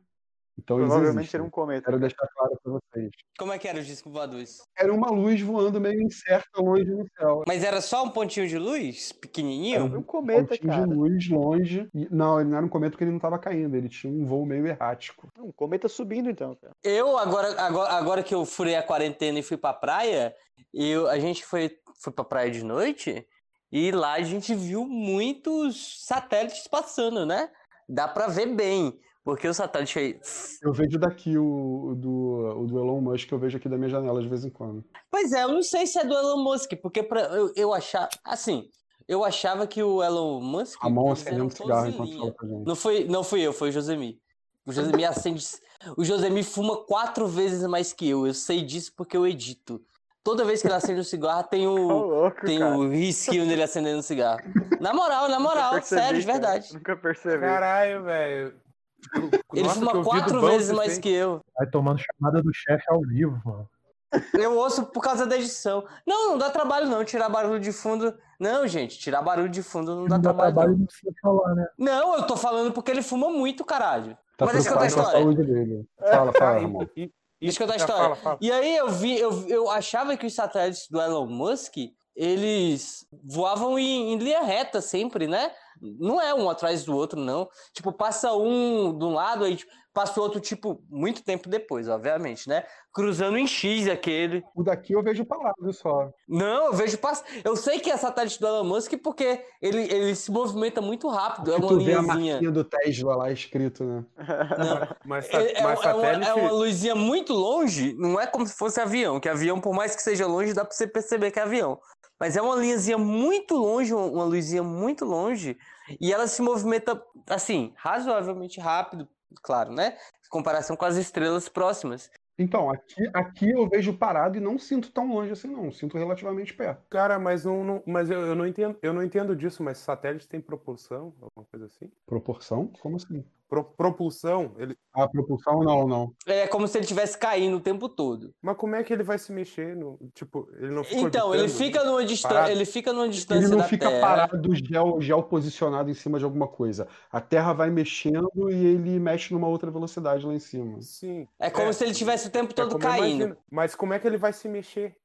No- Ah, ele tem aqueles negocinhos. É, no caso do, no caso do né? Daniel aí não dá, porque no caso do Daniel ele tava fazendo movimento errático. Não, mas o que eu estava vendo não era. Não, o que eu estava vendo era um disco voador, não era satélite do Elon Musk. Do Elon Musk eu vejo aqui parado. Mas olha só, esses satélites, essas coisas, não tem aquele, aquele sprayzinho que faz ele se mexer, sabe? Tipo, os astronautas que usam aquele negocinho pra se... Não, não tem, não tem. Tem Não certeza? tem. Eu vou procurar agora e vou te humilhar, hein? Ele só acerta a órbita, porque assim, com o tempo ele vai se aproximando da Terra, ele vai tipo caindo.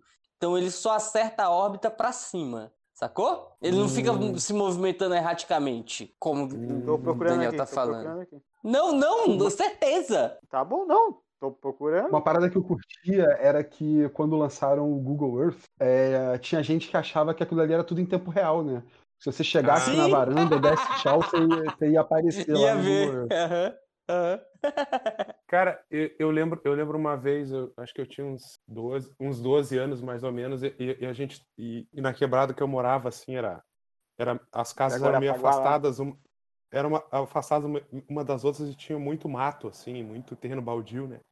E uma vez a gente estava andando sozinho de noite, eu e minha irmã, e a gente viu aquela luz assim se mexendo, tipo, duas quadras da gente, assim, a gente ficou com muito medo, e a gente foi correndo para casa e avisou, olha, não sei o que, chamou a galera assim, tipo, e tinha e, e, e tava aquela luz que ficava assim, anda, andando, fazendo movimentos circulares, mas sempre no mesmo lugar, a fazer tipo um oito, assim, sabe? O tempo todo, assim.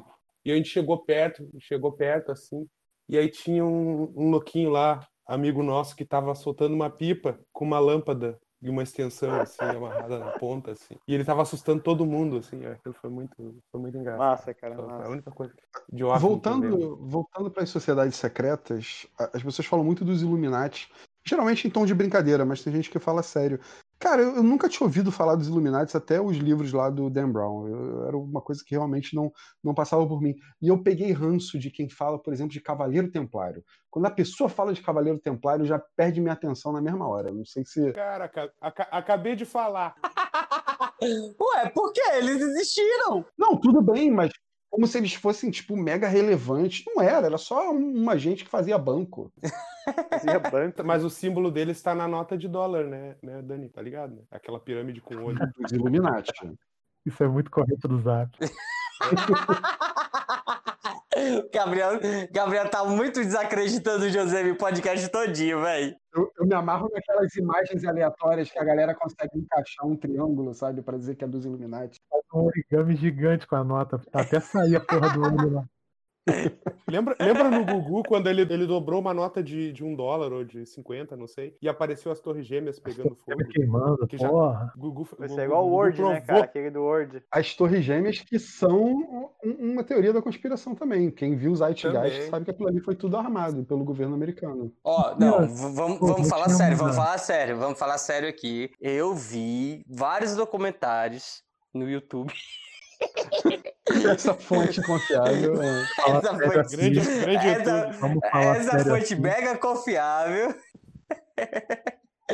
que as barras de ferro para poder queimar na, na- Ah, não, velho. serem cortadas da, da- no ângulo que elas foram cortadas, elas precisariam ter sido queimadas por um, um- calor de combustível de foguete. É Exatamente. o contrário, é o contrário. Justamente o que o, que o combustível dos aviões não gera calor suficiente para derreter as vigas de aço do, do prédio. Exatamente. Por isso que A tudo aquilo ali seria armado. O avião não teria condições de fazer aquilo ali. Tinha fotos de várias, várias, várias vigas de metal cortadas no ângulo perfeito de 45 graus. E isso, foram cortadas, não foi o combustível. Tá, Então quer dizer que o te- cara- Teve aquele prédio que caiu que não foi atingido, lembra? Sim, teve! O outro aí de 105. É, Ele não foi tipo, atingido, prédio tava- ele caiu- Tava, ele, tava bem, ele tava bem longe e implodiu, implodiu depois, assim, sozinho. É, e eles tinham um monte de documento do Pentágono lá dentro. E tem uma outra que eu me amarro também é que não tem, não tem os destroços lá daquele avião que caiu. O da Pensilvânia. É, pô, não tem os destroços, aquilo ali é maravilhoso também. Do Pentágono também, né? O Pentágono também não tem, não tem nem asa nem nada, tipo, só tem Pô, ali não tem pegando. nem. assim. É, mas tem, tem uma fo... um vídeo que parece. Tá, esse aí, esse aí eu, eu acho louco mesmo, cara. Esse aí eu vou falar que eu acho louco. Tipo assim, tem uma filmagem que é muito rápido, tá ligado? Ué, porque um avião ele cai muito rápido, né? Não, não, Yuri? não, mas tipo assim, o jeito que cai, tipo assim, não parece que tá vindo uma massa grande, sabe? Parece tipo um negócio muito pequeno, sabe? Entrando assim, entendeu? É por conta da taxa de quadro, né? Você sabe, né? Ah, agora tu. é, O cara sem. Tá, tá. O? Não vale a pena, cara né, tá falando- Yuri, você pode. Você sabe que pode, você pode me xingar, né? Você pode me xingar, você Olha só, sabe, o- né? o cara tava fal- defendendo as torres gêmeas sendo cortado, aí tá falando mal agora da teoria do, do Pentágono, cara.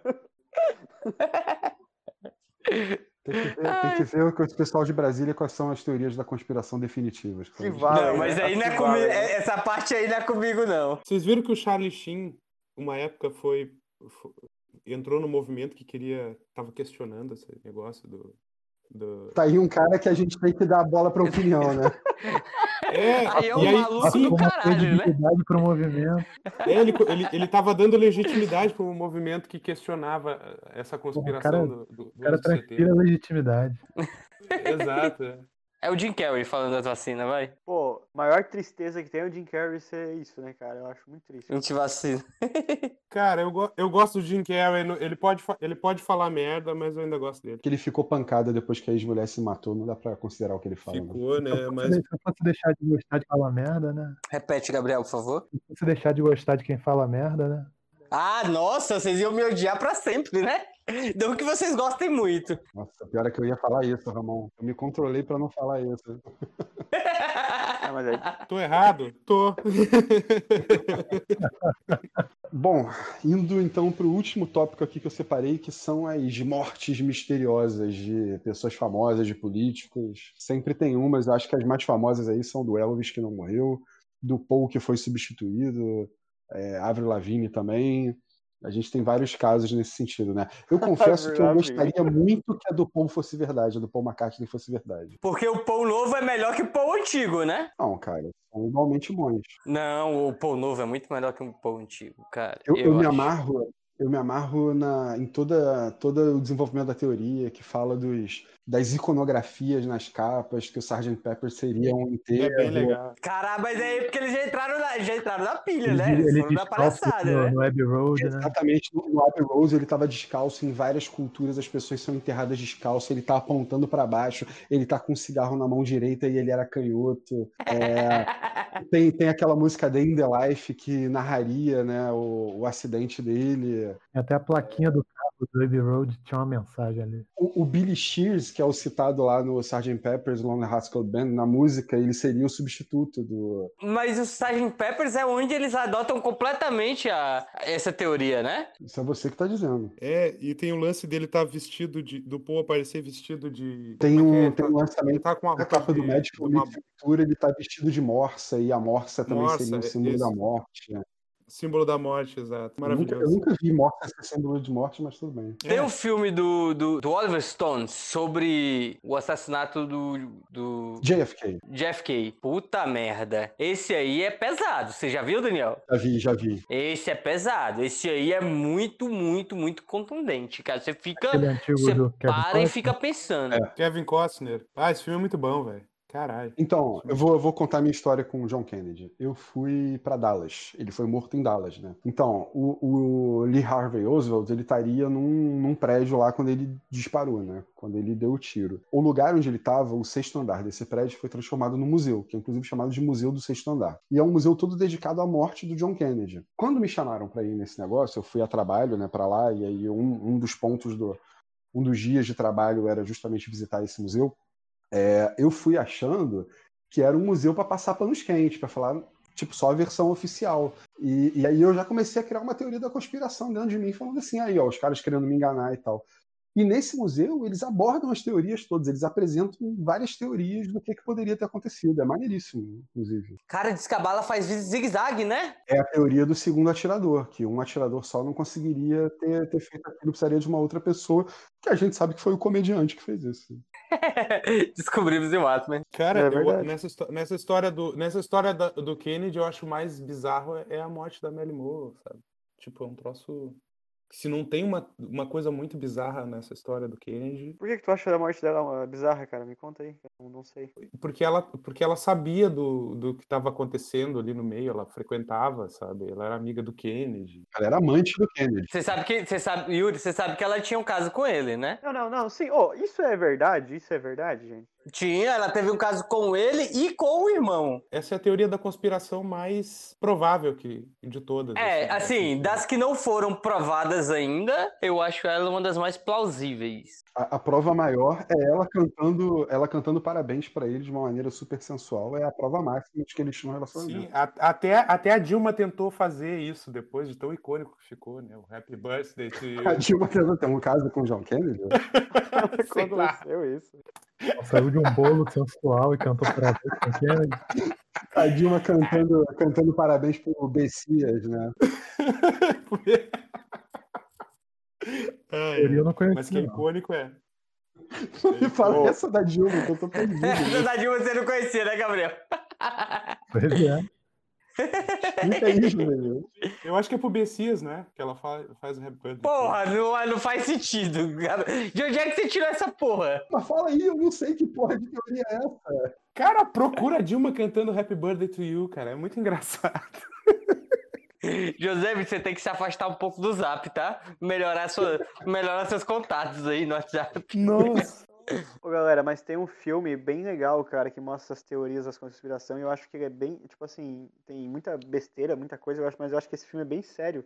E ele, ele apresenta umas coisas bem legais, que é A Lenda do Tesouro Perdido com o Nicolas Cage, cara. Filme bem bacana. Olha, Ah, ô, eu adoro esse filme. É muito Eu não bom, vi, né? não. E tem, um, tem uma parte que eles falam sobre o, o John Kennedy, que é o livro do presidente. E lá eles começam a falar olhar. E quando eu. Isso, quando eu era criança, eu parei o filme, comecei a olhar o livro pra ver se tinha. Pegar, escrevi as palavras e fui no Google Tradutor pra ver se tinha a resposta de quem matou o John Kennedy no filme, cara. Caralho. O, Yu- o Yuri é- é- era muito. Yuri era muito nerd desde criancinha, né? Muito esforçado. Desde criancinha já era esforçado. Eu achei realmente que ia ter ali, cara. Yuri, Yuri, tu sabe que o, que o Nicolas Cage é um, é um gênio incompreendido, né, cara? O cara é Sim, muito eu, eu concordo, cara. É- é- Aquele filme dele, Pra Senhor mim, das ele não Armas, é um lá. gênio incompreendido, não, de jeito nenhum. Eu acho ele um gênio, ponto. O Senhor das Armas, você já viu? É muito bom. Pô, Claro. filme. Bom, cara. Não, mas é uma- pra, pra mim ele não é bom no Senhor das Armas. Ele é bom no Wicker Man. Ele é bom em todos. Motoqueiro fantasma com aquela barriga dele artificial lá de borracha. Ah, muito legal aquela barriga, né, velho? Cara, ele disse que aquilo é de verdade, né? Aí a galera falou, não, isso aí não é de verdade, né? Claro que não, mano. Pô, não tem como. Porque o corpo, o resto do corpo não condiz com, com aquilo ali. o resto do corpo não vai, né, cara? A Lenda do Tesouro Perdido tem uma parada muito maneira que ela foi, foi tipo uma cópia do Código da Vinci, né? Antes dos filmes do Código da Vinci saírem. E é muito melhor. Então, assim, é a cópia que superou o original. Eu acho que eu li dois dos Dan Brown. Eu li o Código da Vinci e o Anjos e Demônios. Eu gostei na época. Eu só não li o Inferno. Eu, era- eu era um jovem adolescente, né? Então. Vocês não acreditaram quando vocês viram que Jesus Cristo teria filhos? Eu acreditei muito. Cara, então, olha só, eu vou dar o meu relato. Eu cresci frequentando uma igreja que, muito antes disso aí ser lançado, desse livro ser lançado, o padre da igreja já falava essa porra toda.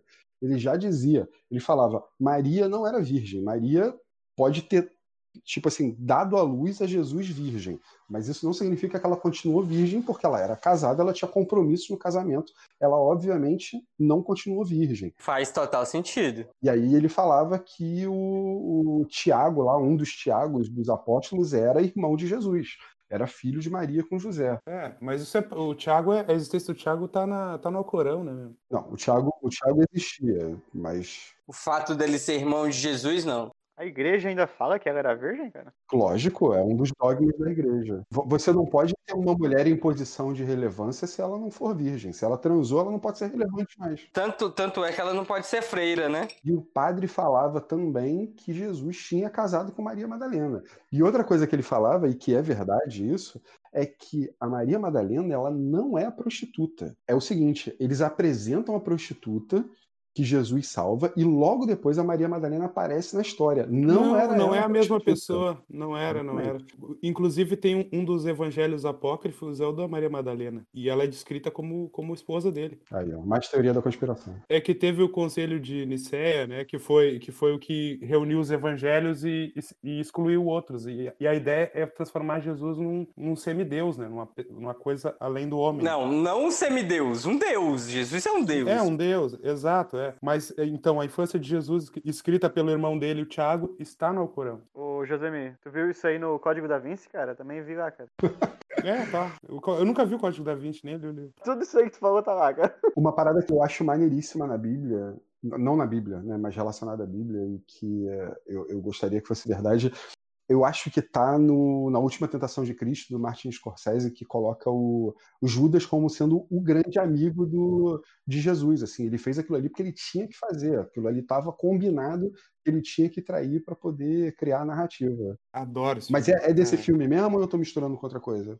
Não, é desse filme mesmo, é isso aí. Isso é teoria, ô, Dani? Não é, não é sério? Não, é só, é só uma história. Cara, eu nunca assisti. Eu sou fãzaço do Scorsese e nunca assisti esse filme. Cara, esse filme é muito bom. Eu também não, eu tenho preconceito contra filme religioso. Não, mas esse é, o- esse é, o- esse é o único filme do, de Jesus que vale. Fora. Tinha uma locadora Não vale do Mel Gibson, não, o, o, o José Não, Mel Gibson é Caralho, louco. aquele filme do Mel Gibson é muito bom, vai tomar no cu. Tinha uma, tinha uma locadora aqui na Tijuca que chamava Vícios, ficava ali na muda, é, que eles separavam os filmes por gênero, né? E toda vez que eu ia lá, a última tentação de Cristo estava na parte de documentários. Eu sempre tirava e colocava em outro lugar. E quando eu voltava de novo, estava lá na parte de documentários. Eu achava isso absurdo. Tinha um cara lá que achava que era real. Porra. Foram lá e filmaram Jesus. Né? Pegou lá o, o- o- a máquina do tempo americana do livro do JJ Benítez. Você tá, liga, tá ligado que, o, que o, A Última Tentação de Cristo é o, é o, é o livro do, do- Eu não sei falar o nome do escritor, é Kazantzakis, uma coisa assim. Ele escreveu o Zorba, o Grego, também, que é outro filme muito fora. Zorba, é nome de cueca, cara. É, o Zorba, Zorba, o Grego, muito bom. Tinha um amigo que era muito parecido com o Zorba. Tô, eu acho que antes da gente terminar as mortes, a gente tá, tá segurando muito o Josemi, cara. Eu, eu não tô vendo reptiliano, eu não tô vendo terra oca. Eu sinto que ele tá segurando, tá ligado? Pra falar uma merda. Hum, Não, vamos fazer o seguinte, vamos, vamos terminar aqui as mortes e aí a gente bota o Josemi sem coleira aí pra falar o que quiser. Indo pras mortes. Ué, vocês acham que ele morreu na data mesmo ou, ou não? Ou ele morreu depois? Porque tem gente que fala que ele morreu depois, né? É, foi, foi morar com o pé grande, né? Não, aí já é exagero, né? Mas tem uma galera que fala que ele se recolheu realmente e tal. E ele já tava muito fudido, né? Quando ele morreu, ele já tava muito fudido, fudido de tudo. Uma pena, né? Que o Elvis, pra mim, é um ídolo gigantesco. Mas ele tava muito fudido quando morreu. E a galera fala que ele morreu, que ele, que ele só se recolheu. Não pra mim morreu. É, tem, tem duas mortes brasileiras que eu acho muito maneiras. Uma a gente até comentou outro dia, que é a do Tancredo Neves, que eu acho maneiríssima. Ah, eu ia falar Porque, isso. obviamente, todo mundo sabe que o Tancredo já estava morto, tirou foto morto, a galera posando com o cadáver dele pra fingir que ele estava vivo. Todo mundo sabe disso, foto? era pra não desestabilizar a. Não, ali ele não tava morto, não. Ele tava às portas da morte. Na foto. Não, ali ele já tinha ele morrido, tava às você que portas da sabe. morte. Eles estavam enganando que era pra não comprometer a democracia, não voltar à ditadura, e aí eles ficaram posando com, com o cadáver do Tancredo como se estivesse vivo. E outra que eu acho muito foda, tem um filme, né, disso. não sei, não vi, não vejo filme brasileiro. Tem, tem. Caralho. E outra que é muito maneira, pra que isso, bicho? Foi retratado também naquele filme lá, o Morto Muito Louco. é bem assim, né? Aquele documentário, né? E outra que é maneira é a morte do Celso Daniel, que todo mundo sabe que foi um. O Celso Daniel sabia os Quem é planos do Celso PT. Daniel, cara? Então o Lula mandou o Palocci matar o Celso Daniel, todo mundo sabe disso. O próprio Lula que deu uma pinelada, né? Cara, a direita, os caras da direita falam desse cara o tempo todo. Eu nem sei quem é o Celso Daniel, mas eu só vejo o pessoal isso. Cara, o Celso Daniel era um prefeito do cu do ABC paulista, velho. Não faz o menor sentido essa porra. E a morte do, do Getúlio, hein? Pô, mas o Getúlio se matou mesmo. Não, tem um. Não, não, não, não. Tem uma menina que eu não lembro qual é o nome. Ela era uma vedete da época. E aí ela conta que entraram pra matar. Pesquisa depois essa história. Ela conta que entraram pra matar o Getúlio. Ela pulou do. do- do- ela tava, tava no quarto com ele. Ela pulou do, do- do- da janela do quarto. Caiu, quebrou o braço, fugiu e mataram o Getúlio. Depois pesquisa essa história. Quem matou o Getúlio foi o, foi o Dimitri. Se vocês lerem O Homem que Matou Getúlio Vargas, vocês vão saber. Ah, é um, é um livro maravilhoso. Eu li ele. Eu li ele há muito tempo, mas é um puta livro do caralho. Da hora. Eu gosto muito do, do, do, do Jô Soares como autor. Só gosto dele no Xangô de Baker Street nesse livro. Depois É, ele se foram perde. os dois que eu Aquele li. lá do Assassinatos na Academia Brasileira de Letras é uma é. merda. E depois Esse eu não li li, eu só- eu fiquei muito bolado. Eu só li esses dois. O Jô Soares morreu já, cara? Não. Não, ainda não. Só, só saiu da televisão. Tá, mas vem cá, e, e falando de teoria de morto, e o John Lennon, hein? O que, que vocês acham? Ué, mas o John Lennon morreu. Sim, um- Ué? um- foi um fã que matou ele? Tem, tem uma teoria. Tem teoria pra isso? Não Pô, sabia, o cara matou o maluco no meio da praça. Como que No meio da rua, com tiro no peito? É, mas, mas como, ele tinha, ele, como ele tinha treta com, com o governo americano, que queria deportar ele, e ele estava em situação irregular, e ele estava falando demais. E, inclusive, aparece uma insinuação a isso no Zeitgeist. O John Lennon teria sido silenciado. Não era, não era mais fácil só expulsar ele, não? Acho que não, por causa da opinião pública, talvez. Não sei. Cara, tem um filme. Deixa, deixa eu contar uma parada pra vocês que não tem nada a ver com isso, mas tem a ver com o John Lennon. Tem um filme que chama Two of Us, que é muito maneiro, que conta o que seria o último encontro, que nunca aconteceu, do John Lennon com o Paul McCartney. Eles se encontram um dia em Nova York, eles passam o dia juntos, zoando pra caralho e tal. E aí eles meio que decidem voltar, assim, eles ficam tão empolgados que eles decidem voltar a compor e tocar juntos. É, eles marcam de ir num lugar lá pra, pra tocar, só que o John volta pra casa, a Yoko Ono liga pra ele, e aí ele meio que brocha da ideia e desiste. É, então, assim, esse, esse, essa reunião dos Beatles acaba nunca acontecendo, mas é um filme muito maneiro, assim, é maior elenco B, se bobear é desses filmes pra televisão, mas é maneiro pra caralho, recomendo. Na moral, se tem uma pessoa que eu tenho uma ojeriza, é a Yoko Ono. Você gosta da teoria da conspiração de que foi ela que acabou com os Beatles, né? Cara, eu, eu sou muito, muito, muito a favor disso. Porque eu sei que, que as mulheres, as mulheres podem mudar você. Assim, claro que você sempre vai ter uma Caralho, é propensão. demais, puta que Não é, não é, não é, não é, não é, não é, não é, não é, não é, não é, não é. É, A cara, mulher só é. plantando a sementinha do mal. A teoria mais misógina é bem a cara do Ramon. Ai, Caralho, ai, para cara. com isso. Não é, não é, não é, não é. Para com isso, o medo. Tem- você Vocês tem sabem que eu me aquela... considero bastante desconstruído, né? Acabou com a broderagem de quatro irmãos ali. Ó, veja só, veja só. Você tem a, a, a propensão óbvia pra fazer aquilo, mas sem aquele, sem aquele empurrão, você não faria. Eu acho que ela foi esse empurrão. Sem a Eva te oferecendo a maçã, você, você não faria, né? Ou seja, ou Aí é seja, que eu tô seja falando. ela não tinha intenção nenhuma e você tem a ojeriza dela de graça, né? Ramon, isso é que nem acidente de avião, tem que ter um monte de fator somado. Claro. Tem o lance do empresário que o Paul arranjou, tem o lance da grana também, que nenhum dos quatro, nenhum dos outros três estavam felizes com, com o controle do, do Paul sobre o negócio. Eles estavam de saco um cheio, né, cara? Porra, né? é, tu- tem, tem o fato dos caras terem que ficar se aguentando todo dia por vários anos também. Tem a porra do, do, do George Harrison que fazia uma porrada de música foda e os caras não queriam gravar, porque só queriam gravar as músicas Não dos dois. queriam. Tem o Ringo que não sabia o que estava fazendo ali também. Pô, não fala do Ringo, Ah, não, é a Yoko Ono que fez tudo, né? Tem inclusive um vídeo do ensaio que o George dá uma explodida e manda o Paul se fuder. Não, não manda, não manda ele se fuder, mas tipo, me diz o que tu quer, porra. Eu faço isso, eu faço aquilo, eu faço aquele outro. Fala pra mim, fala comigo, sabe? Tipo, é um negócio que eles estavam. A comunicação tava bem fodida, assim, entre os quatro. Então. Bicho, o George, o George tinha tanta música foda que tem uma hora que ele sai e vai pegar todas as músicas que, que os caras não queriam gravar. Ele grava o All Things Must Pass, que é uma porra de um disco triplo, que, porra, é bom pra caralho, só tem Sim. música boa e os caras não queriam usar, porque eles só queriam usar aquelas musiquinhas mela cueca de Lennon e McCartney. Nada a ver com o que tá falando. Claro que foi a mulher que estragou tudo. Foi a mulher, cara. é óbvio que foi. Vocês estão todos cegos. Mas beleza, acabou então a sessão das mortes? Não, eu acho que tem mais morte pra falar, não tem não? Mas tem várias, porra. O Eduardo Fala uma Campos. aí, Gabriel. Eduardo Campos, boa, Gabriel. Eu acho, eu acho que a gente pode fazer o combo do, do acidente aéreo. Porra, todo mundo sabe. Acidente aéreo é, é, é assassinato armado, né? Cara, e, e o mais louco do Eduardo Campos é que, tipo, o avião caiu e ele sobreviveu e ainda olhou nos olhos do cara, né, mano? Que é Eu ia falar isso. né? Com os olhos azuis. Eu ia falar isso, que o cara olhando seus olhos azuis. O cara é louco pra caralho.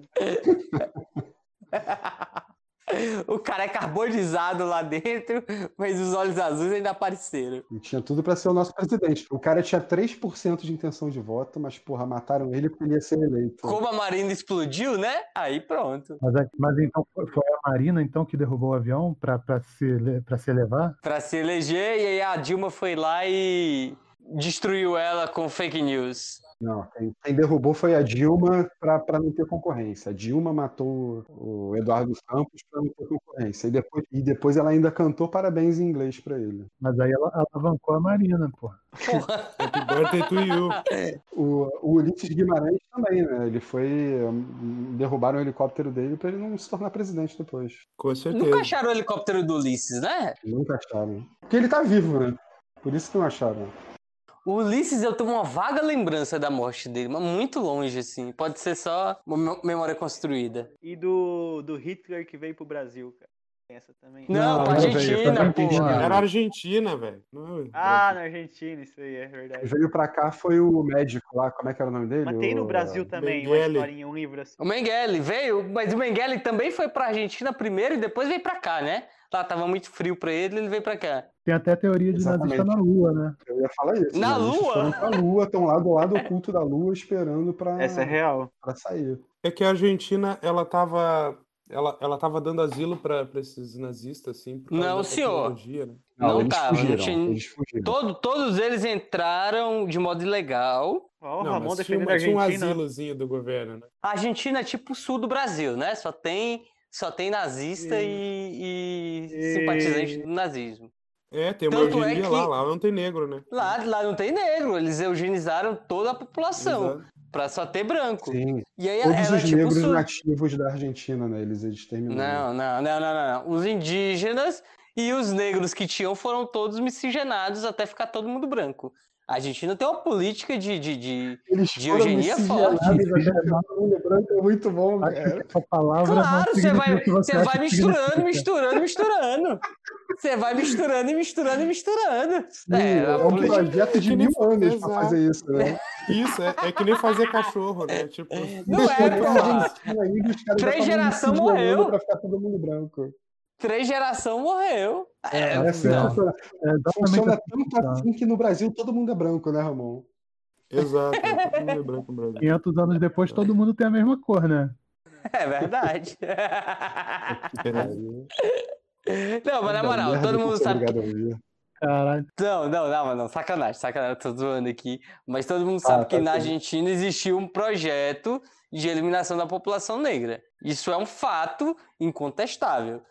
O E Brasil também teve isso, né? Ainda tem, até hoje. é, continua aí vigente, tá aí, ó, todo dia. Vem aqui em casa pra tu ver como é que tá a situação aqui. Não aqui em casa, né? Na favela. Como assim, cara? Porque aí na tua casa todo mundo é branco, né, Ramon? Não, eu tô falando de polícia que matando preto, caralho. Eu tô falando de polícia matando preto. Miscigenou a família. Quando eu falo vem aqui em casa, é vem aqui no meu bairro. Eu fiquei com medo agora do Ramon, cara. A mão miscigenou a família lá. Mas e o- os mamonas assassinas? Eles foram derrubados? Ô, ô, ô, ô, Gabs, eu ia falar isso, mas eu achei que ia ficar muito pesado, cara.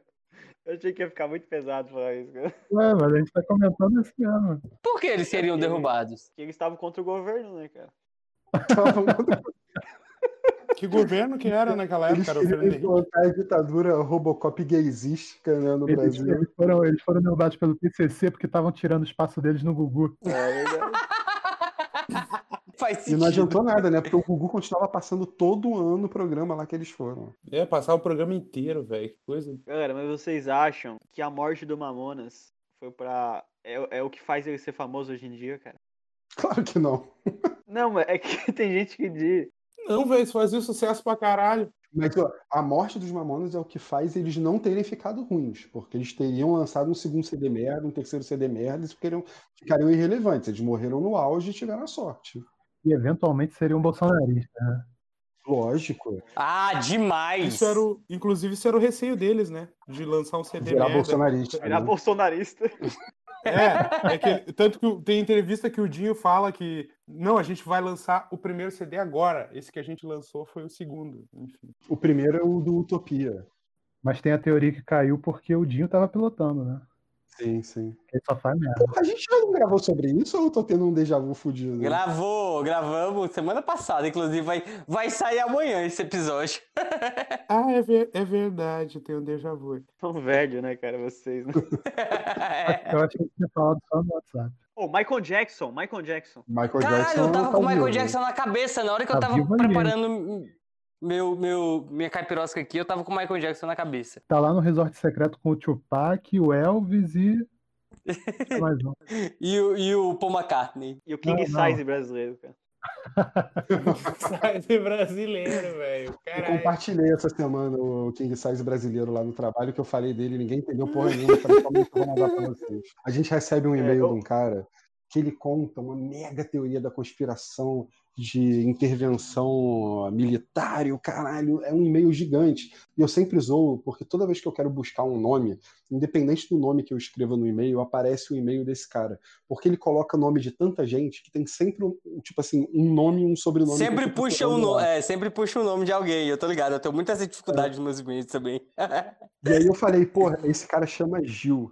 E aí eu falei assim, bicho, o Gil é o King Size brasileiro. E aí ninguém entendeu nada. Aí eu mandei o vídeo e, porra, a galera se amarrou no King Size. ah, então era isso que eu ia perguntar. Se a galera se amarrou, se fizeram todo, todo mundo tipo um blazer, né? Não, não. É uma galera de, de outro ramo e tal, que não, não é da internet, né? Eu sempre quis ter essa alegria que essas pessoas têm. Falando do Michael Jackson, não sei se vocês sabem, saiu na, na Amazon Prime um documentário pra tentar inocentar o Michael Jackson. Eu fiquei sabendo, eu fiquei sabendo dessa história aí, de um, de um documentário que contrapunha A resposta o, àquele outro lá, né?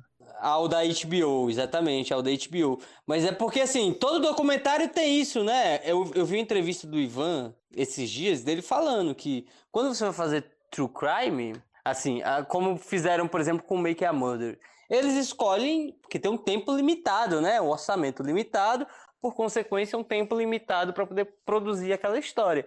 Então eles escolhem um, um viés para poder apresentar os personagens e como eles querem vender aquilo, eles contam um storytelling, fazem um storytelling para poder fazer a venda do seu produto. O Make a Murder não faria sucesso se eles fossem apresentar os dois lados e fez sucesso porque todo mundo foi e engajou que o cara e o molequinho eram inocentes. Então, o, o- o- termina seguindo sempre esse princípio, né? Quando você faz uma, uma peça jornalística, e um documentário não deixa de ser uma peça jornalística, você escolhe um viés do que, que você vai apresentar. Você não vai Sim. colocar elementos que vão contradizer a tese que você está apresentando. Por exemplo, quando eu trabalhava no jornal, de vez em quando chegava uma matéria para mim que falava assim: olha, você tem que fazer uma matéria dizendo, por exemplo, que se a Selic não cair, vai ser negativa para a economia. Eu só ia procurar gente que ia me dizer aquilo ali. Eu não ia procurar uma pessoa que ia falar, não, porra, se a Selic não cair, não vai ter impacto nenhum. A gente tem a Selic alta desde sempre e tal. Então, sabe, não, não tem relevância. Eu, eu trabalhava uma época num, num jornal de concurso e o cara ia e ele falava assim: ó, você tem que ir lá na fila da galera que está se inscrevendo para o concurso, achar gente que vai falar tal coisa. E, e é isso. É, A mesma coisa acontece nesses documentários. Os caras vão procurar declarações de pessoas que vão falar uma Aham. coisa que corrobora com a tese deles. Exatamente, exatamente. Pô, então, jornalismo é sujo assim, cara? O do Michael Jackson diz que tem muita coisa que quebra as teorias apresentadas no documentário da HBO, que foi um puta. O documentário da HBO foi um puta acontecimento, né? Quando ele saiu, porque Foi, foi. fudia muito com o Michael Jackson. E aí fizeram esse outro aí. Pô, e a morte do Juscelino, hein? Então, não só do Juscelino, como de vários presidentes, né? Do João Goulart também. Todos eles têm dedo ali da, da ditadura escondendo a real causa da morte deles. É a do Michel Temer também, né? O Juscelino morreu de quê? Ele, ele morreu num, num acidente de carro, não foi? Acidente de carro foi, que foi forjado para ele morrer. um acidente. E eu estou fazendo aspas com os dedos. Isso, um acidente que foi o soldado invernal, todo mundo sabe, né? capotou ele e matou ele no canto. E o PC Faria lá? Que se suicidou com um tiro na nuca, com 10 tiros na nuca. O PC Farias não encaixa nem como teoria da conspiração, velho. Na moral, não encaixa. Por que não? Crime passional, porra. Crime passional, velho. Tipo, inclusive aquele legista famosíssimo lá que fez a, fez a autópsia do Chico Mendes. Badam Palhares. Badam Palhares foi chamado pra. pra- ele acabou Figurinha carimbada no. Gugu. Badam Palhares, inclusive, analisou o chupacabra, tá? Analisou o corpo do chupacabra, o Badam Palhares. Então, então, tu pode ver que, o- que a carreira dele foi, foi, pro- foi de mal a pior desde o PC Farias. Começou, teve, teve, teve- teve que pegar bico no, no, no Gugu fazendo teoria de conspiração. Eu estudei num colégio que foi fundado lá na França por um, por um cara que foi canonizado depois, Marcelino Champagnat.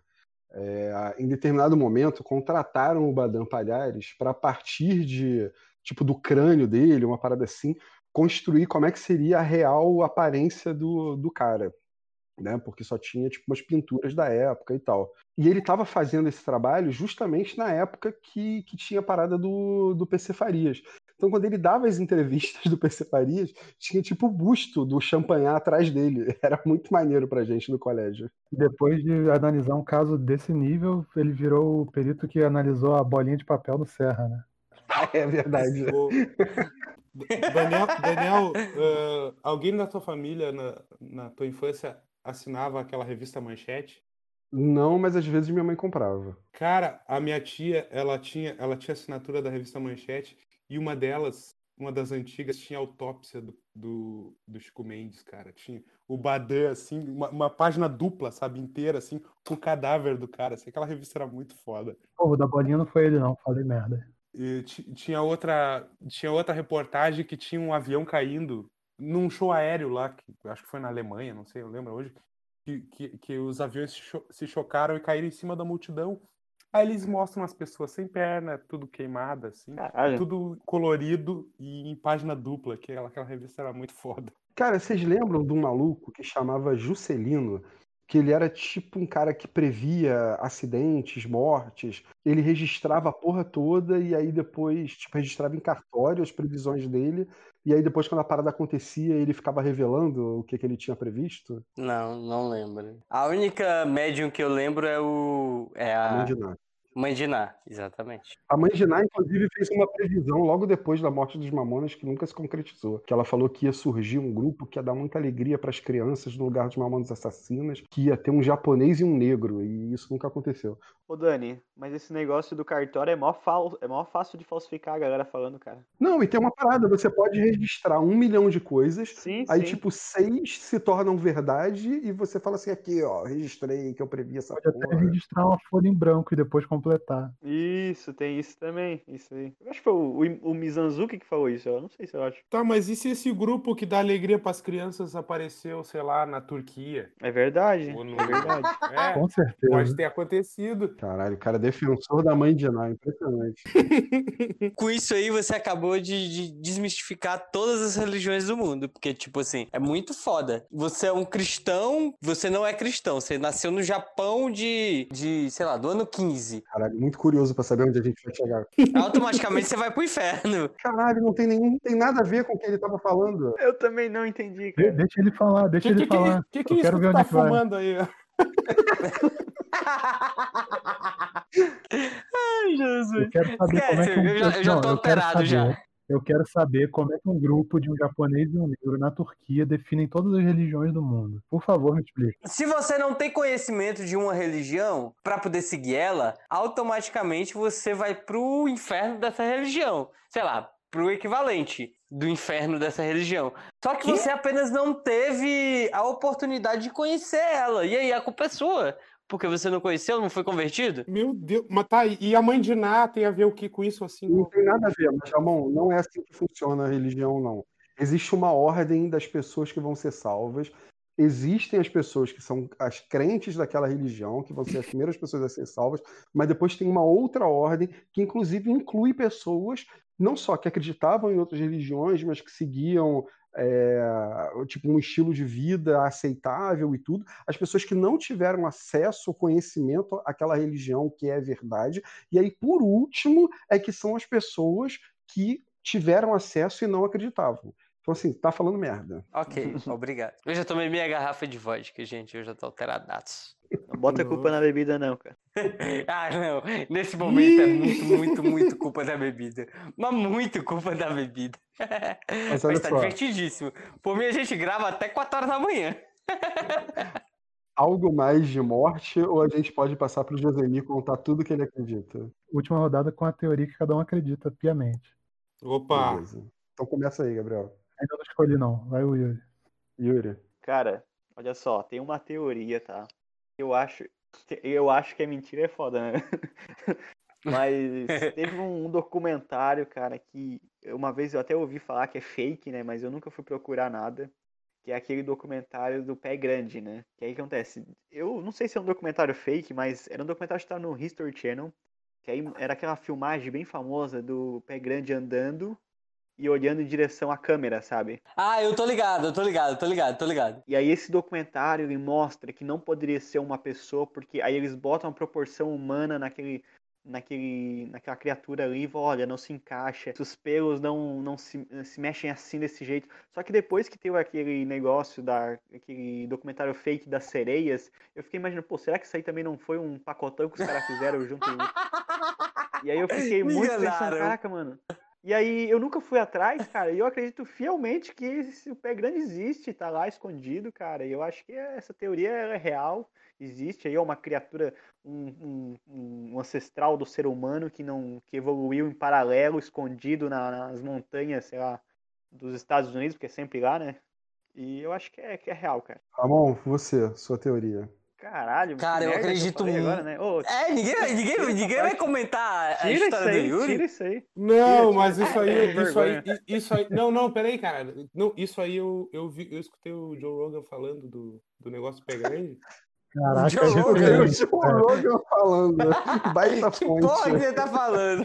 Sim, cara. Que pode ser, que pode ser um urso, um urso, esse black bear, Não. né? Que Claro que não, cara. eles, tá andam, eles andam em duas pernas, Na verdade, era um primata, era o Gigantopithecus. gigantopithecus. É. Eu já vi fotos desse, desse, desse carinha. Não, assiste o vídeo. O vídeo tem na internet aí, ó. Não é ele caminhando lá? Ô, no, no, no, Pô, até hoje os caras, os caras falam que é verdade. Até hoje. Porque eu acho que a humilhação vai ser maior que falar que é, depois ficou mentindo 30 anos, né, cara? Acho que é mais fácil tu morrer falando que é verdade do que tu falar assim depois de 30 anos e falar assim, não, é mentira, né? É, Bem, eu acredito fielmente, fielmente. fielmente. Eu acredito fielmente no naquelas múmias, não tem?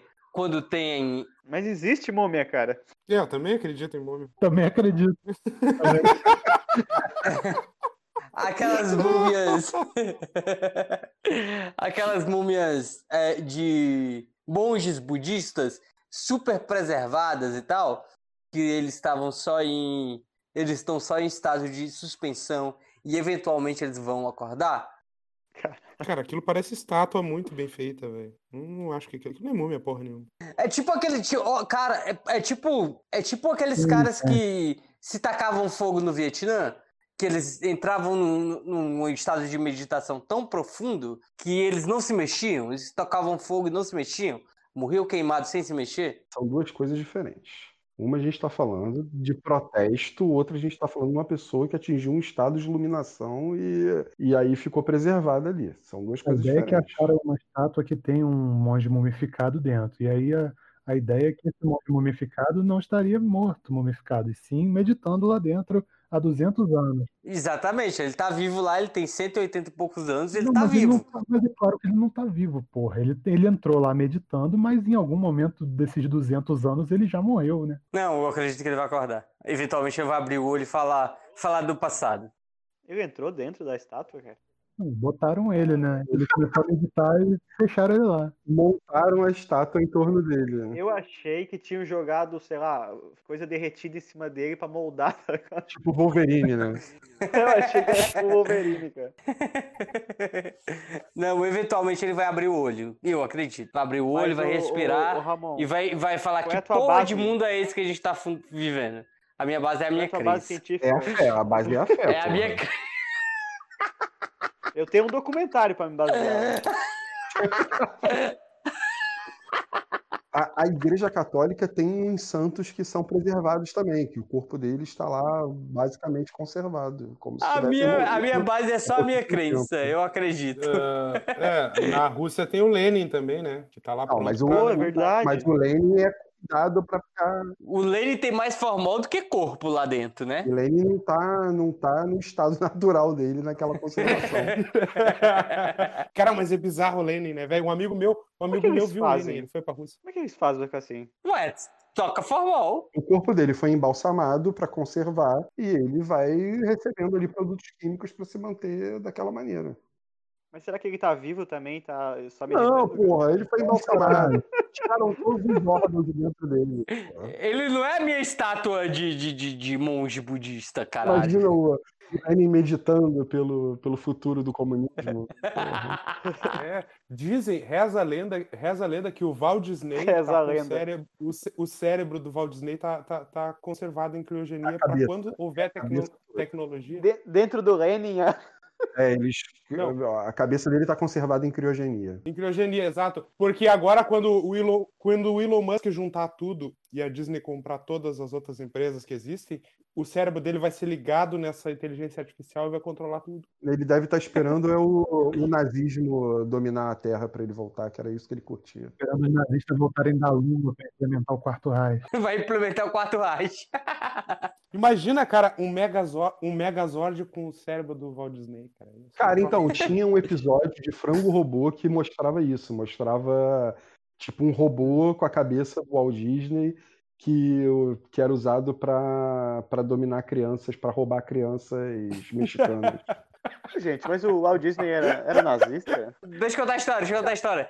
Diz que teve uma implosão da bolha das empresas de criogenia. Ah, é verdade, eu vi. Se congelou todo mundo, né? Eu achei, ah, não, eventualmente no futuro a gente vai ser ressuscitado.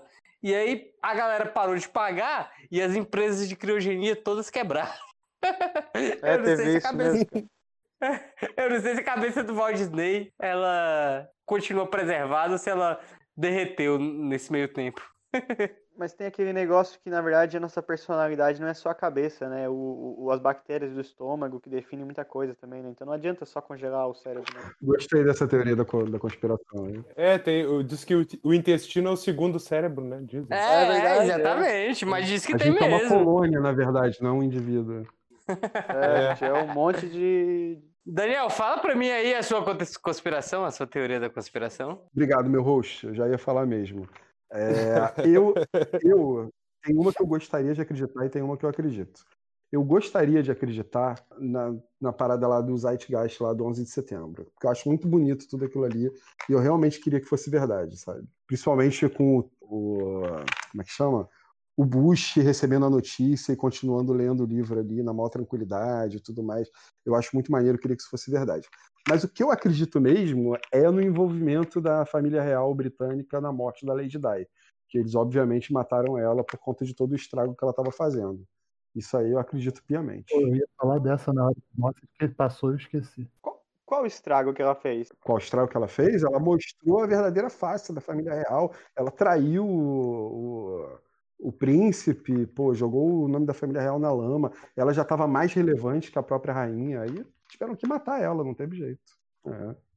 Mataram ela e o Dodge Alfayed por causa disso. Quando ela morreu, ficou triste. cara. Fiquei triste porque não tinha nenhuma relevância pra mim, mas. Mas acredito que mataram ela por causa disso. Devia ser uma criança quando ela morreu, né? Era criança. Foi o quê? 92? Nada, que já era morreu? velho. Já era velho, Dani. Não, velho. porra, foi não. Foi 96, eu acho. 96 e 97 foram uns anos muito pesados. Morreu um monte de gente. Ah, agora não tá sendo, né? É, morreu. mo- Foi o ano que morreu o Tupac também, né? 97. Mas 97 mesmo. Eu tinha 14 anos. Gabriel, já pensou em uma? Cara, eu acredito. A minha é mais pé no chão, assim, não sou tão. Sou mais cético, mas eu acredito Não que. sou tão maluco, né? É, não sou tão assim. Mas eu acredito fielmente que a indústria farmacêutica, junto com a indústria alimentícia, tem a, a cura para diversas doenças, mas mantém o povo doente para vender. Mas isso é uma teoria da conspiração? Isso é verdade, pô. Ah, ninguém tem prova, né? mundo sabe que eles têm a cura do câncer e eles não vendem porque não é lucrativo. Mas aí você tá sacaneando a teoria do Gabriel, né? Não, tô falando Não. sério, pô. Não, não tem como ter a cura do câncer. Primeiro que não é um câncer. Não é nem a questão de ter a cura, é questão de eles sabem que o que eles vendem causa, e mesmo assim eles vendem e fazem lobby para vender mais e mais barato e deixar mais acessível para mais gente, sabendo que vai matar. Enquanto isso, eles vão sabotando os estudos para para cura. Cara, não sei. Eu acho que. Eu acredito na sua teoria, mas eu acredito nela para doenças específicas. O câncer é uma coisa muito geral para você falar que, que, que pode se ter uma cura para o câncer. Mas acredito que, por exemplo, a cura para AIDS pode estar tá por aí já. Mas remédio para AIDS é muito caro. Aqui no Brasil a gente tem a sorte do SUS. Por enquanto. Por enquanto. Daqui a pouco acaba. Exatamente. Não, por até mesmo enquanto, mais simples, é, obesidade e diabetes, por exemplo. mesmo tendo SUS, há o tratamento disponível. Foda-se o SUS, eu tô falando no, no- no mercado global. Defendo o Sim, SUS, cara. claro, é isso que eu tô falando. Aqui a gente tem a oportunidade de ter o SUS fazer o pagamento. Mas mesmo o SUS tem que pagar os laboratórios. O SUS, o SUS não necessariamente paga os laboratórios, tá? O SUS tem laboratórios próprios. O, o Serra, quando foi, quando foi ministro da, da Saúde, ele fez o negócio da quebra de patente. Então, boa parte desses medicamentos são fabricados no Brasil mesmo. Sim, verdade. E aqui ela tem uma teoria bizarra que, que os, o, o pessoal, o topo, o pessoal mais rico do, do mundo, eh, toma remédio para rejuvenescimento feito de feto de, de crianças abortadas. Josemi, Que tipo- segura aí, tipo, Josemi. Daqui a pouco Oi. você solta tudo. Segura aí que daqui a pouco. daqui Mas- a mas pouco você falando- solta todas. Tinha aquela história de clínicas em Cuba que você fazia a transfusão completa do seu sangue, né? Ah, o Keith Richards fez isso, né? Para se livrar da droga, ele o sangue todo nele. Ó, isso é outra lenda, cara. É, é um, é um troço que só, o- é, é um Essa troço história é só os mais verdade? ricos têm, têm acesso. Não, claro que não.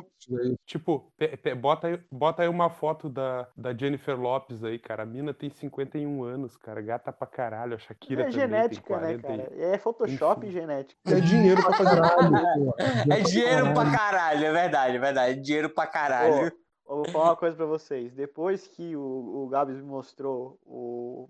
Como é que é o nome do negócio facial lá? O Harmonização facial. facial? Harmonização facial, cara. Que eu Nossa, achava que era. foi- Que eu, que eu achava que era um negócio tipo de inter. Sei lá, cara, como é que fazia pra ficar daquele jeito?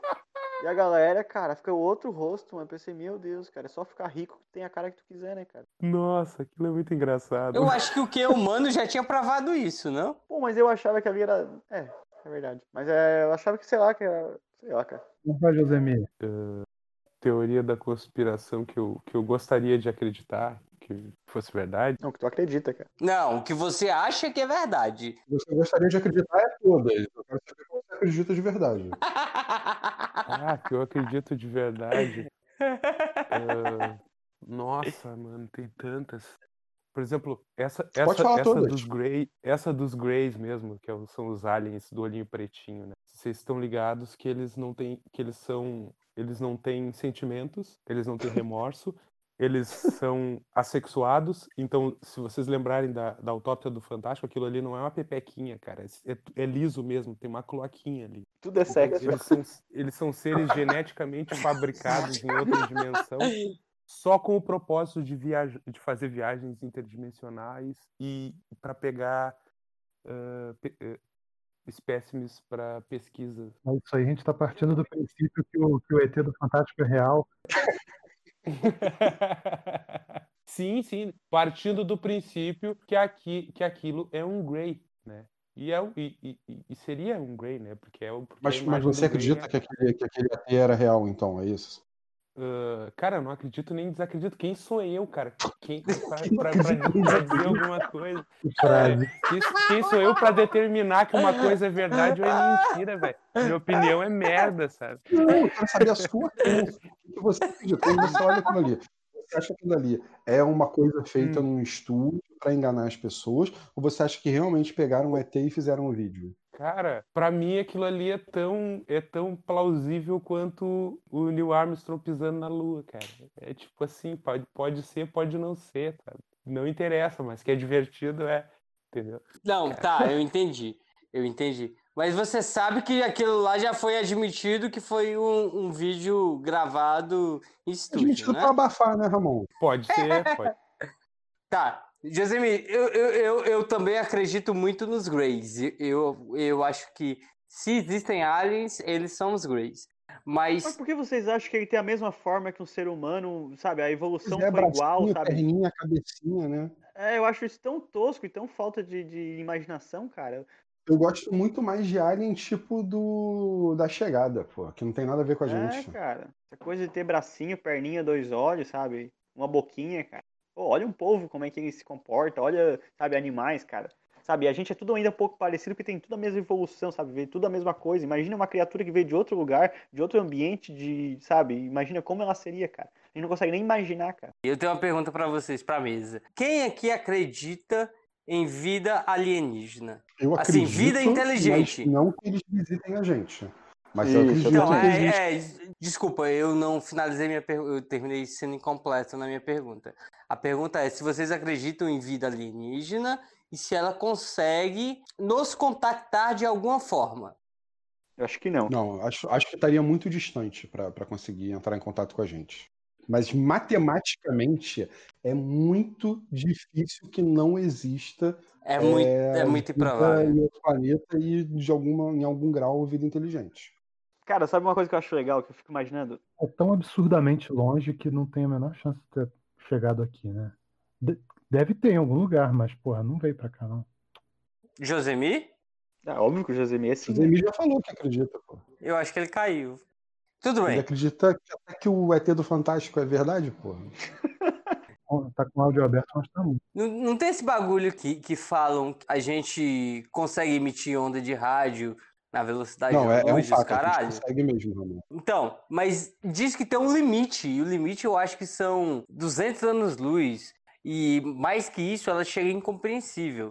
Você sabe que tem um filmezinho muito bacana que, que é uma animação que conta, que conta a história da, do mundo, assim, do- da origem do planeta, que é, muito, que é muito mais legal do que a origem da Bíblia e a origem da ciência, eh, que é a origem conspiratória, que é maravilhosa.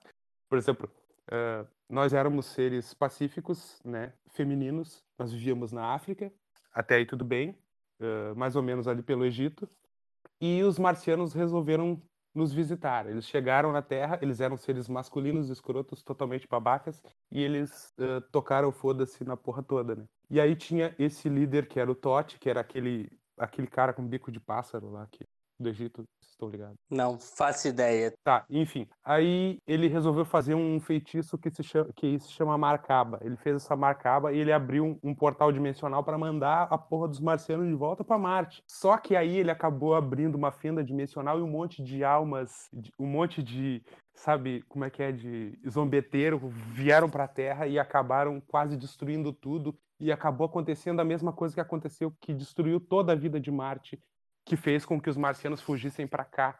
Só que aí essa Marcaba acabou destruindo tudo e a Atlântida afundou junto com os marcianos. cara. É maravilhoso isso, vocês estão me vendo? Josemir. Então, então todos nós somos filhos de Atlântida com marcianos, é isso? Não, nós somos híbridos de marcianos Com Atlantes. com, a, com Atlantes, a nossa raça. Uma coisa assim, cara. Como é que os humanos, que eram todos femininos, se reproduziam antes disso? É, pois é. Não, eu- como é que eu vou te dizer? Não é um feminino mulher, é energeticamente falando, como fosse yin yang. Só usava rosa. Meu Deus do céu. É, tem uma. É uma é, entendeu? Energeticamente. Energeticamente tu, tu não tem n- nesse universo não existe o lance do eh, por exemplo tu não pode ser totalmente masculino nem totalmente feminino Então não é Você feminino, duas- velho. Não é nada, cara. você não, é tem as duas você tem as duas energias em você entendeu é uma coisa assim por exemplo se você for totalmente masculino você vai ser um psicopata um assassino um- mas quer dizer, você tem que ter energia você tem que ter a agressividade mas tem que ter a comunhão junto para o lance funcionar, para haver harmonia. Josemir, esse é um bagulho dos que você acredita de verdade, né? Mas qual é a base disso, Josemir? Uma animação. Sei lá. É uma animação. É o Atlantis, o reino per- perdido. Gabriel, ô, É, Daniel, vai tomar no seu cu, Daniel. Deixa o cara falar. Ma- Mas o, o lance da Atlântida é uma lenda, mas tem uma. Tem uma. Dá pra ver no Google lá o lugar O onde, resto a, não, né? Só Atlântida. onde que a Atlântida aparece muito com a descrição que o Platão fez, né? Eu não sei se foi na República que ele, que ele fez a descrição da Atlântida em O detalhes. Platão era um mentiroso, né, cara? É, com certeza, era mentiroso. E, e, e, e o- e outra coisa, o, o- o, Robert Howard também falou da Atlântida. No- se vocês Ah, tá. leram o Conan, vocês vão dizer assim, saiba, ó príncipe, que entre os anos em que os oceanos tragaram a Atlântida, Agora sim. porra, Agora sim tem Entendeu? base. Tá escrito, tá escrito. Agora deu credibilidade. tá escrito no Conan, velho. No Conan. Se tá no Conan, é verdade, né? Parece o rascunho da cientologia. Você, você acredita nos É. sumérios também, no, naquela porra toda? Não, cara, os, os sumérios são um povo da antiguidade. Não, não os sumérios, os sumérios. Ah, os sumérios é, é fictício, eu acho, né? É Coisa da cabeça. Esse é. Ô, Josemi, como é que é o nome daquele, tu que é um cara inteligentão, como é que é o nome daquele povo que fez a, uma das primeiras escritas, como é que é, o- os fenícios? Tu acredita que os fenícios estiveram aqui na América do Sul? Dentro da Pedra da Gávea, não é? Cara, os eu- monstros do, do Cara, Didi, né? como é que eu vou dizer? Eu, eu acredito, cara. Pô, Pode ser, pode ser, por que não? Entendeu? Pensa bem, olha só, talvez os, os caras, os incas, né, e os astecas tivessem uma tecnologia semelhante à nossa, por que não, velho? Pega, por exemplo, essa porra desse celular aqui. Isso daqui a, sei lá, 100 mi- milhões de anos, isso pode virar uma- um pedaço de pedra, sabe? Não tem como tu saber. Até- tudo que tem hoje não vai, vai se transformar em outra coisa, vai virar um mineral, entendeu? Então, Precisa de falar dos intraterrenos, né? Caralho, os intraterrenos. É uma puta teoria maneira. Vocês já leram Viagem ao Centro da Terra, mano? Já. Não, não li, não li, não Tudo li. verdade, né? O único viagem que eu li foi o do Gulliver. Tudo verdade. Cara, o Júlio Verne era um cara que sabia um monte de coisa, cara. O cara à frente do Ó, esse cara é dele. foda mesmo, né, cara? Esse cara era foda, né? Pe- Pega, por exemplo, o, o, o o 20 mil léguas submarinas, que é maravilhoso. Mas ali, também, ele, ô, ô, ô, Josemi, eu, eu li esse, eu li esse livro com que ele vinha atualizado com um negocinho, tipo assim, o que que ele errou na época, tá ligado? E aí tem uma parte no livro que ele chega nas profundezas e fala que lá não tem vida. Aí no livro tinha uma erratinha assim, tipo, na época eles achavam que não existia vida. Hoje os cientistas sabem que existe vida no fundo do oceano, sabe? Aham. Mas, tipo, mesmo assim, o cara tinha um, um puta de um estudo, né, cara? O Júlio Verne era uma, foi o maior conspiracionista que já existiu, cara, porque ele tinha umas histórias muito fodas. Por exemplo, o, o- tem, uma, tem até uma música do, do Ace of Base, que é uma homenagem ao, ao Capitão Nemo, né? Se procurar Capitão Nemo, Ace of Base, que é aquela banda sueca lá nazista, que fala Saber, mano. É sulista mesmo, né? é, o Capitão Nemo falando qual que é a moral dele, por que que ele pensa do jeito que ele... Ah, muito, muito foda o negócio. Eu quero top músicas baseadas em teorias conspiratórias. É, essa do Capitão Nemo. Cara, e o, e o Ace of Base é uma banda muito conspiratória, cara. Vocês já viram os clipes deles lá? O lance, eles têm aquela porra do, do Anki lá, do Egito, na capa dos discos e um monte de coisa assim. Cara, muito foda aquilo. Ace of. Ah, tá. Eu achei que era do Motorhead, Ace of Space. Não, Ace of Base é uma, é, uma, é uma banda de dance dos anos 90, cara, muito, que era muito famosa. Então tinha vários temas conspiratórios, assim, na- nas artes deles e na- nas músicas, nas letras. Conta mais umas 10 teorias que você acredita, Josemir. Ô, vamos, vai puxando e perguntando se o Josemir acredita ou não. Fazendo assim, ó, Josemir, tu acredita Tá que, bom, vou, que os vou alienígenas. aqui e vou perguntar. Ô, Josemir, tu acredita que os alienígenas influenciaram na nossa evolução, cara? É bem possível, por que não? Entendeu? É, Tudo é pode bem ser. possível. Eu acredito que o Bill Gates está chipando a população inteira do mundo.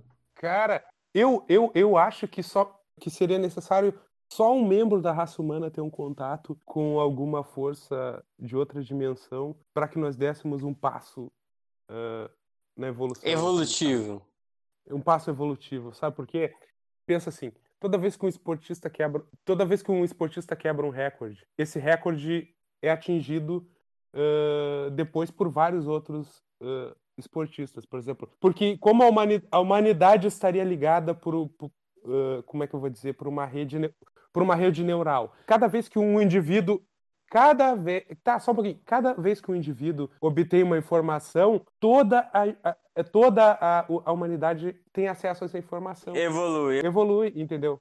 Eu, eu acho que o esporte mostra isso. Quando, quando alguém quebra um recorde. Quando, quem- foi que inventou o carro? Quem foi que inventou o avião?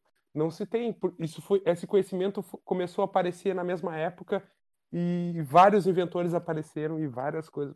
É sempre uma coisa que a humanidade faz junta, entendeu? Quando tem um avanço, é sempre um avanço que é um avanço da espécie, entendeu? Não é um avanço. Enquanto tinha alquimia, tinha alqui- alquimia na Idade Média, tinha alquimia na China, tinha alquimia na Índia, sabe? Eu e era, era uma coisa totalmente separada, assim. Mas tem o experimento dos macacos, vocês já viram falar, não? Não, explica aí. que é, que é por exemplo, ãh, os caras separaram os macacos e colocaram um problema para os macacos resolverem. Que eles tinham que beber água, fazer alguma coisa que eu não lembro o que, que era. Então os macacos não tinham. E aí eles apresentaram a solução para os macacos que estavam separados no outro, no outro grupo. Imediatamente, ãh, ou pouco tempo depois, os outros macacos que não sabiam dessa solução começaram a fazer esse, esse mesmo negócio por causa dessa suposta rede neural que a espécie tem, entendeu? Entendi. Então você acredita que existe um compartilhamento de conhecimento etéreo entre as pessoas do mundo? É isso? Eu acho, eu acredito. É, Josemir,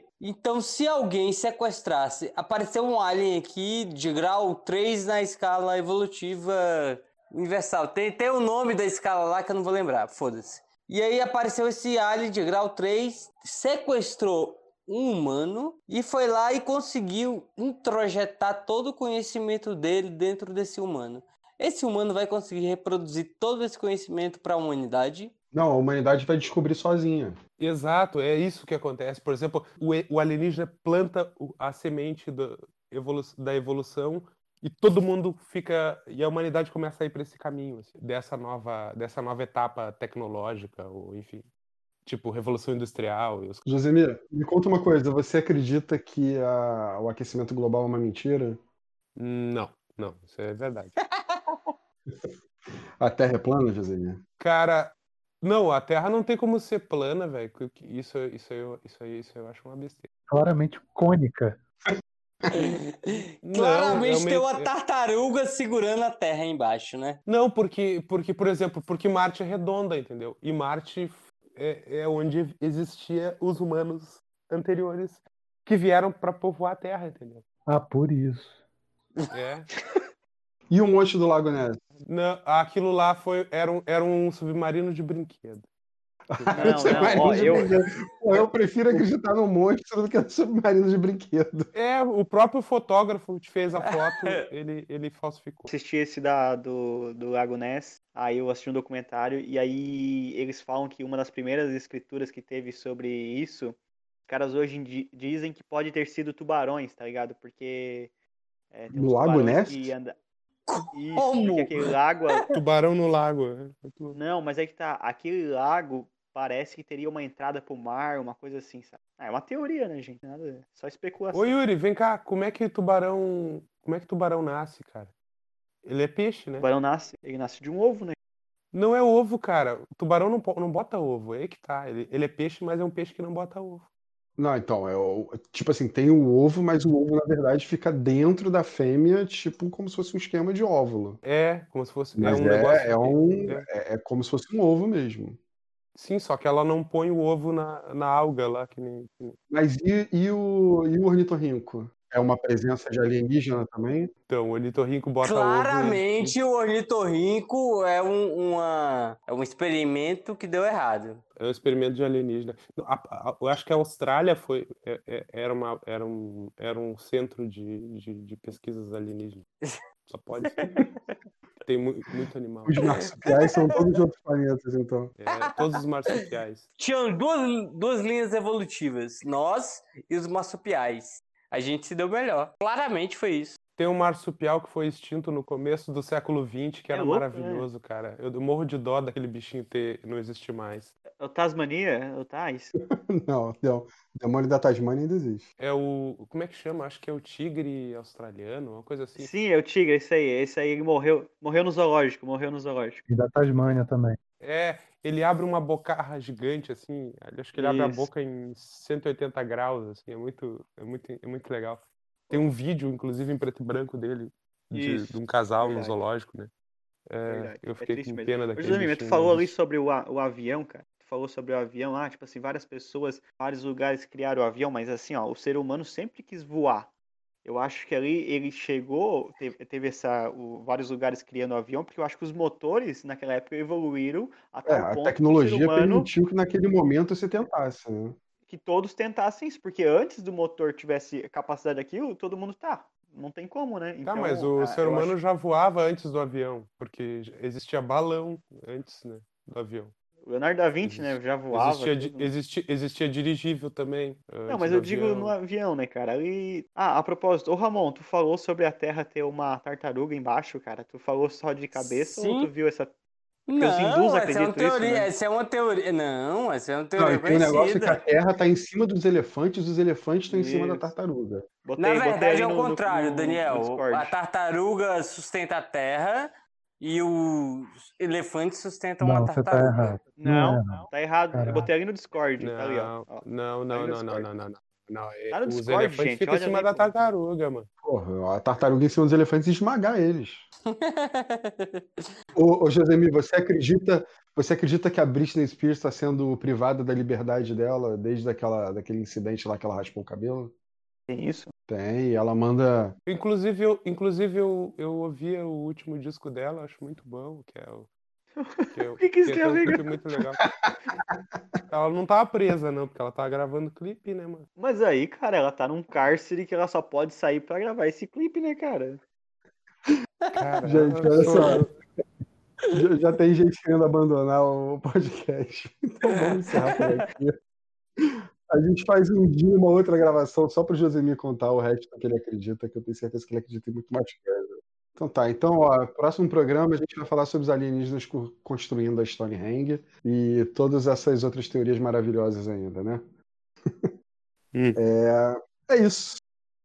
Então, um beijo para todo mundo aí. Até qualquer dia. se Acesse Ramon- Snake se o Ramon tiver capacidade de, de editar essa porra que ficou gigante, a gente grava mais uma vez. É verdade. Beijo, busquem conhecimentos. Ou não, ou não busquem conhecimento. Busquem, mas tome cuidado aonde vocês estão buscando. É verdade. Então, tchau. Falou, galera. Manda o Twitter do PQI aí, ó. Pode mandar, fica à vontade, Ramon. Galera, entra lá no Twitter. A gente é o PQI. Eu não sei como é que é. Esqueci como é que chama agora, mas entra lá, procura. É pra que, Pra que isso? isso? Mas é o que Podcast. Podcast. Pra que isso? É. Pra que isso, podcast, eu acho, uma coisa assim. Só que o que é só o quezinho, não tem o que o i. E o Josemi acabou de acender outro cigarro. É isso, beijo, galera! Uh! Não, Muito podcaster, né, cara?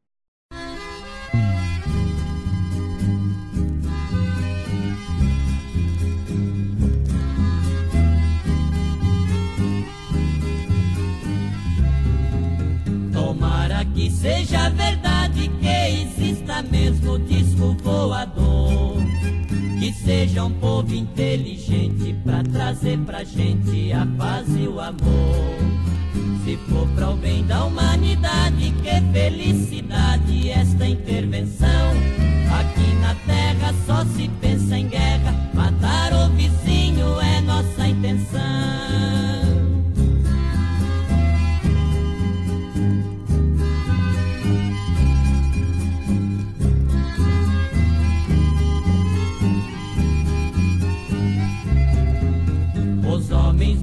Nosso planeta dão a impressão que já não tem mais crença.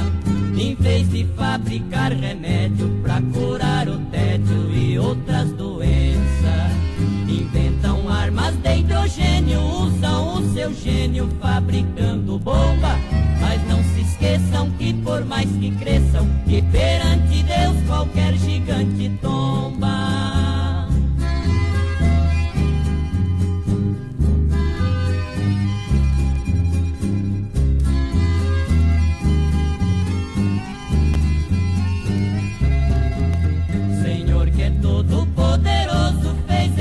Colosso suspenso no ar.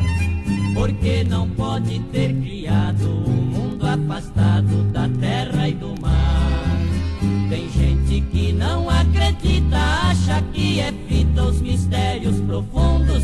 Quem tem um filho pode ter mais filhos. O Senhor também pode ter outros mundos.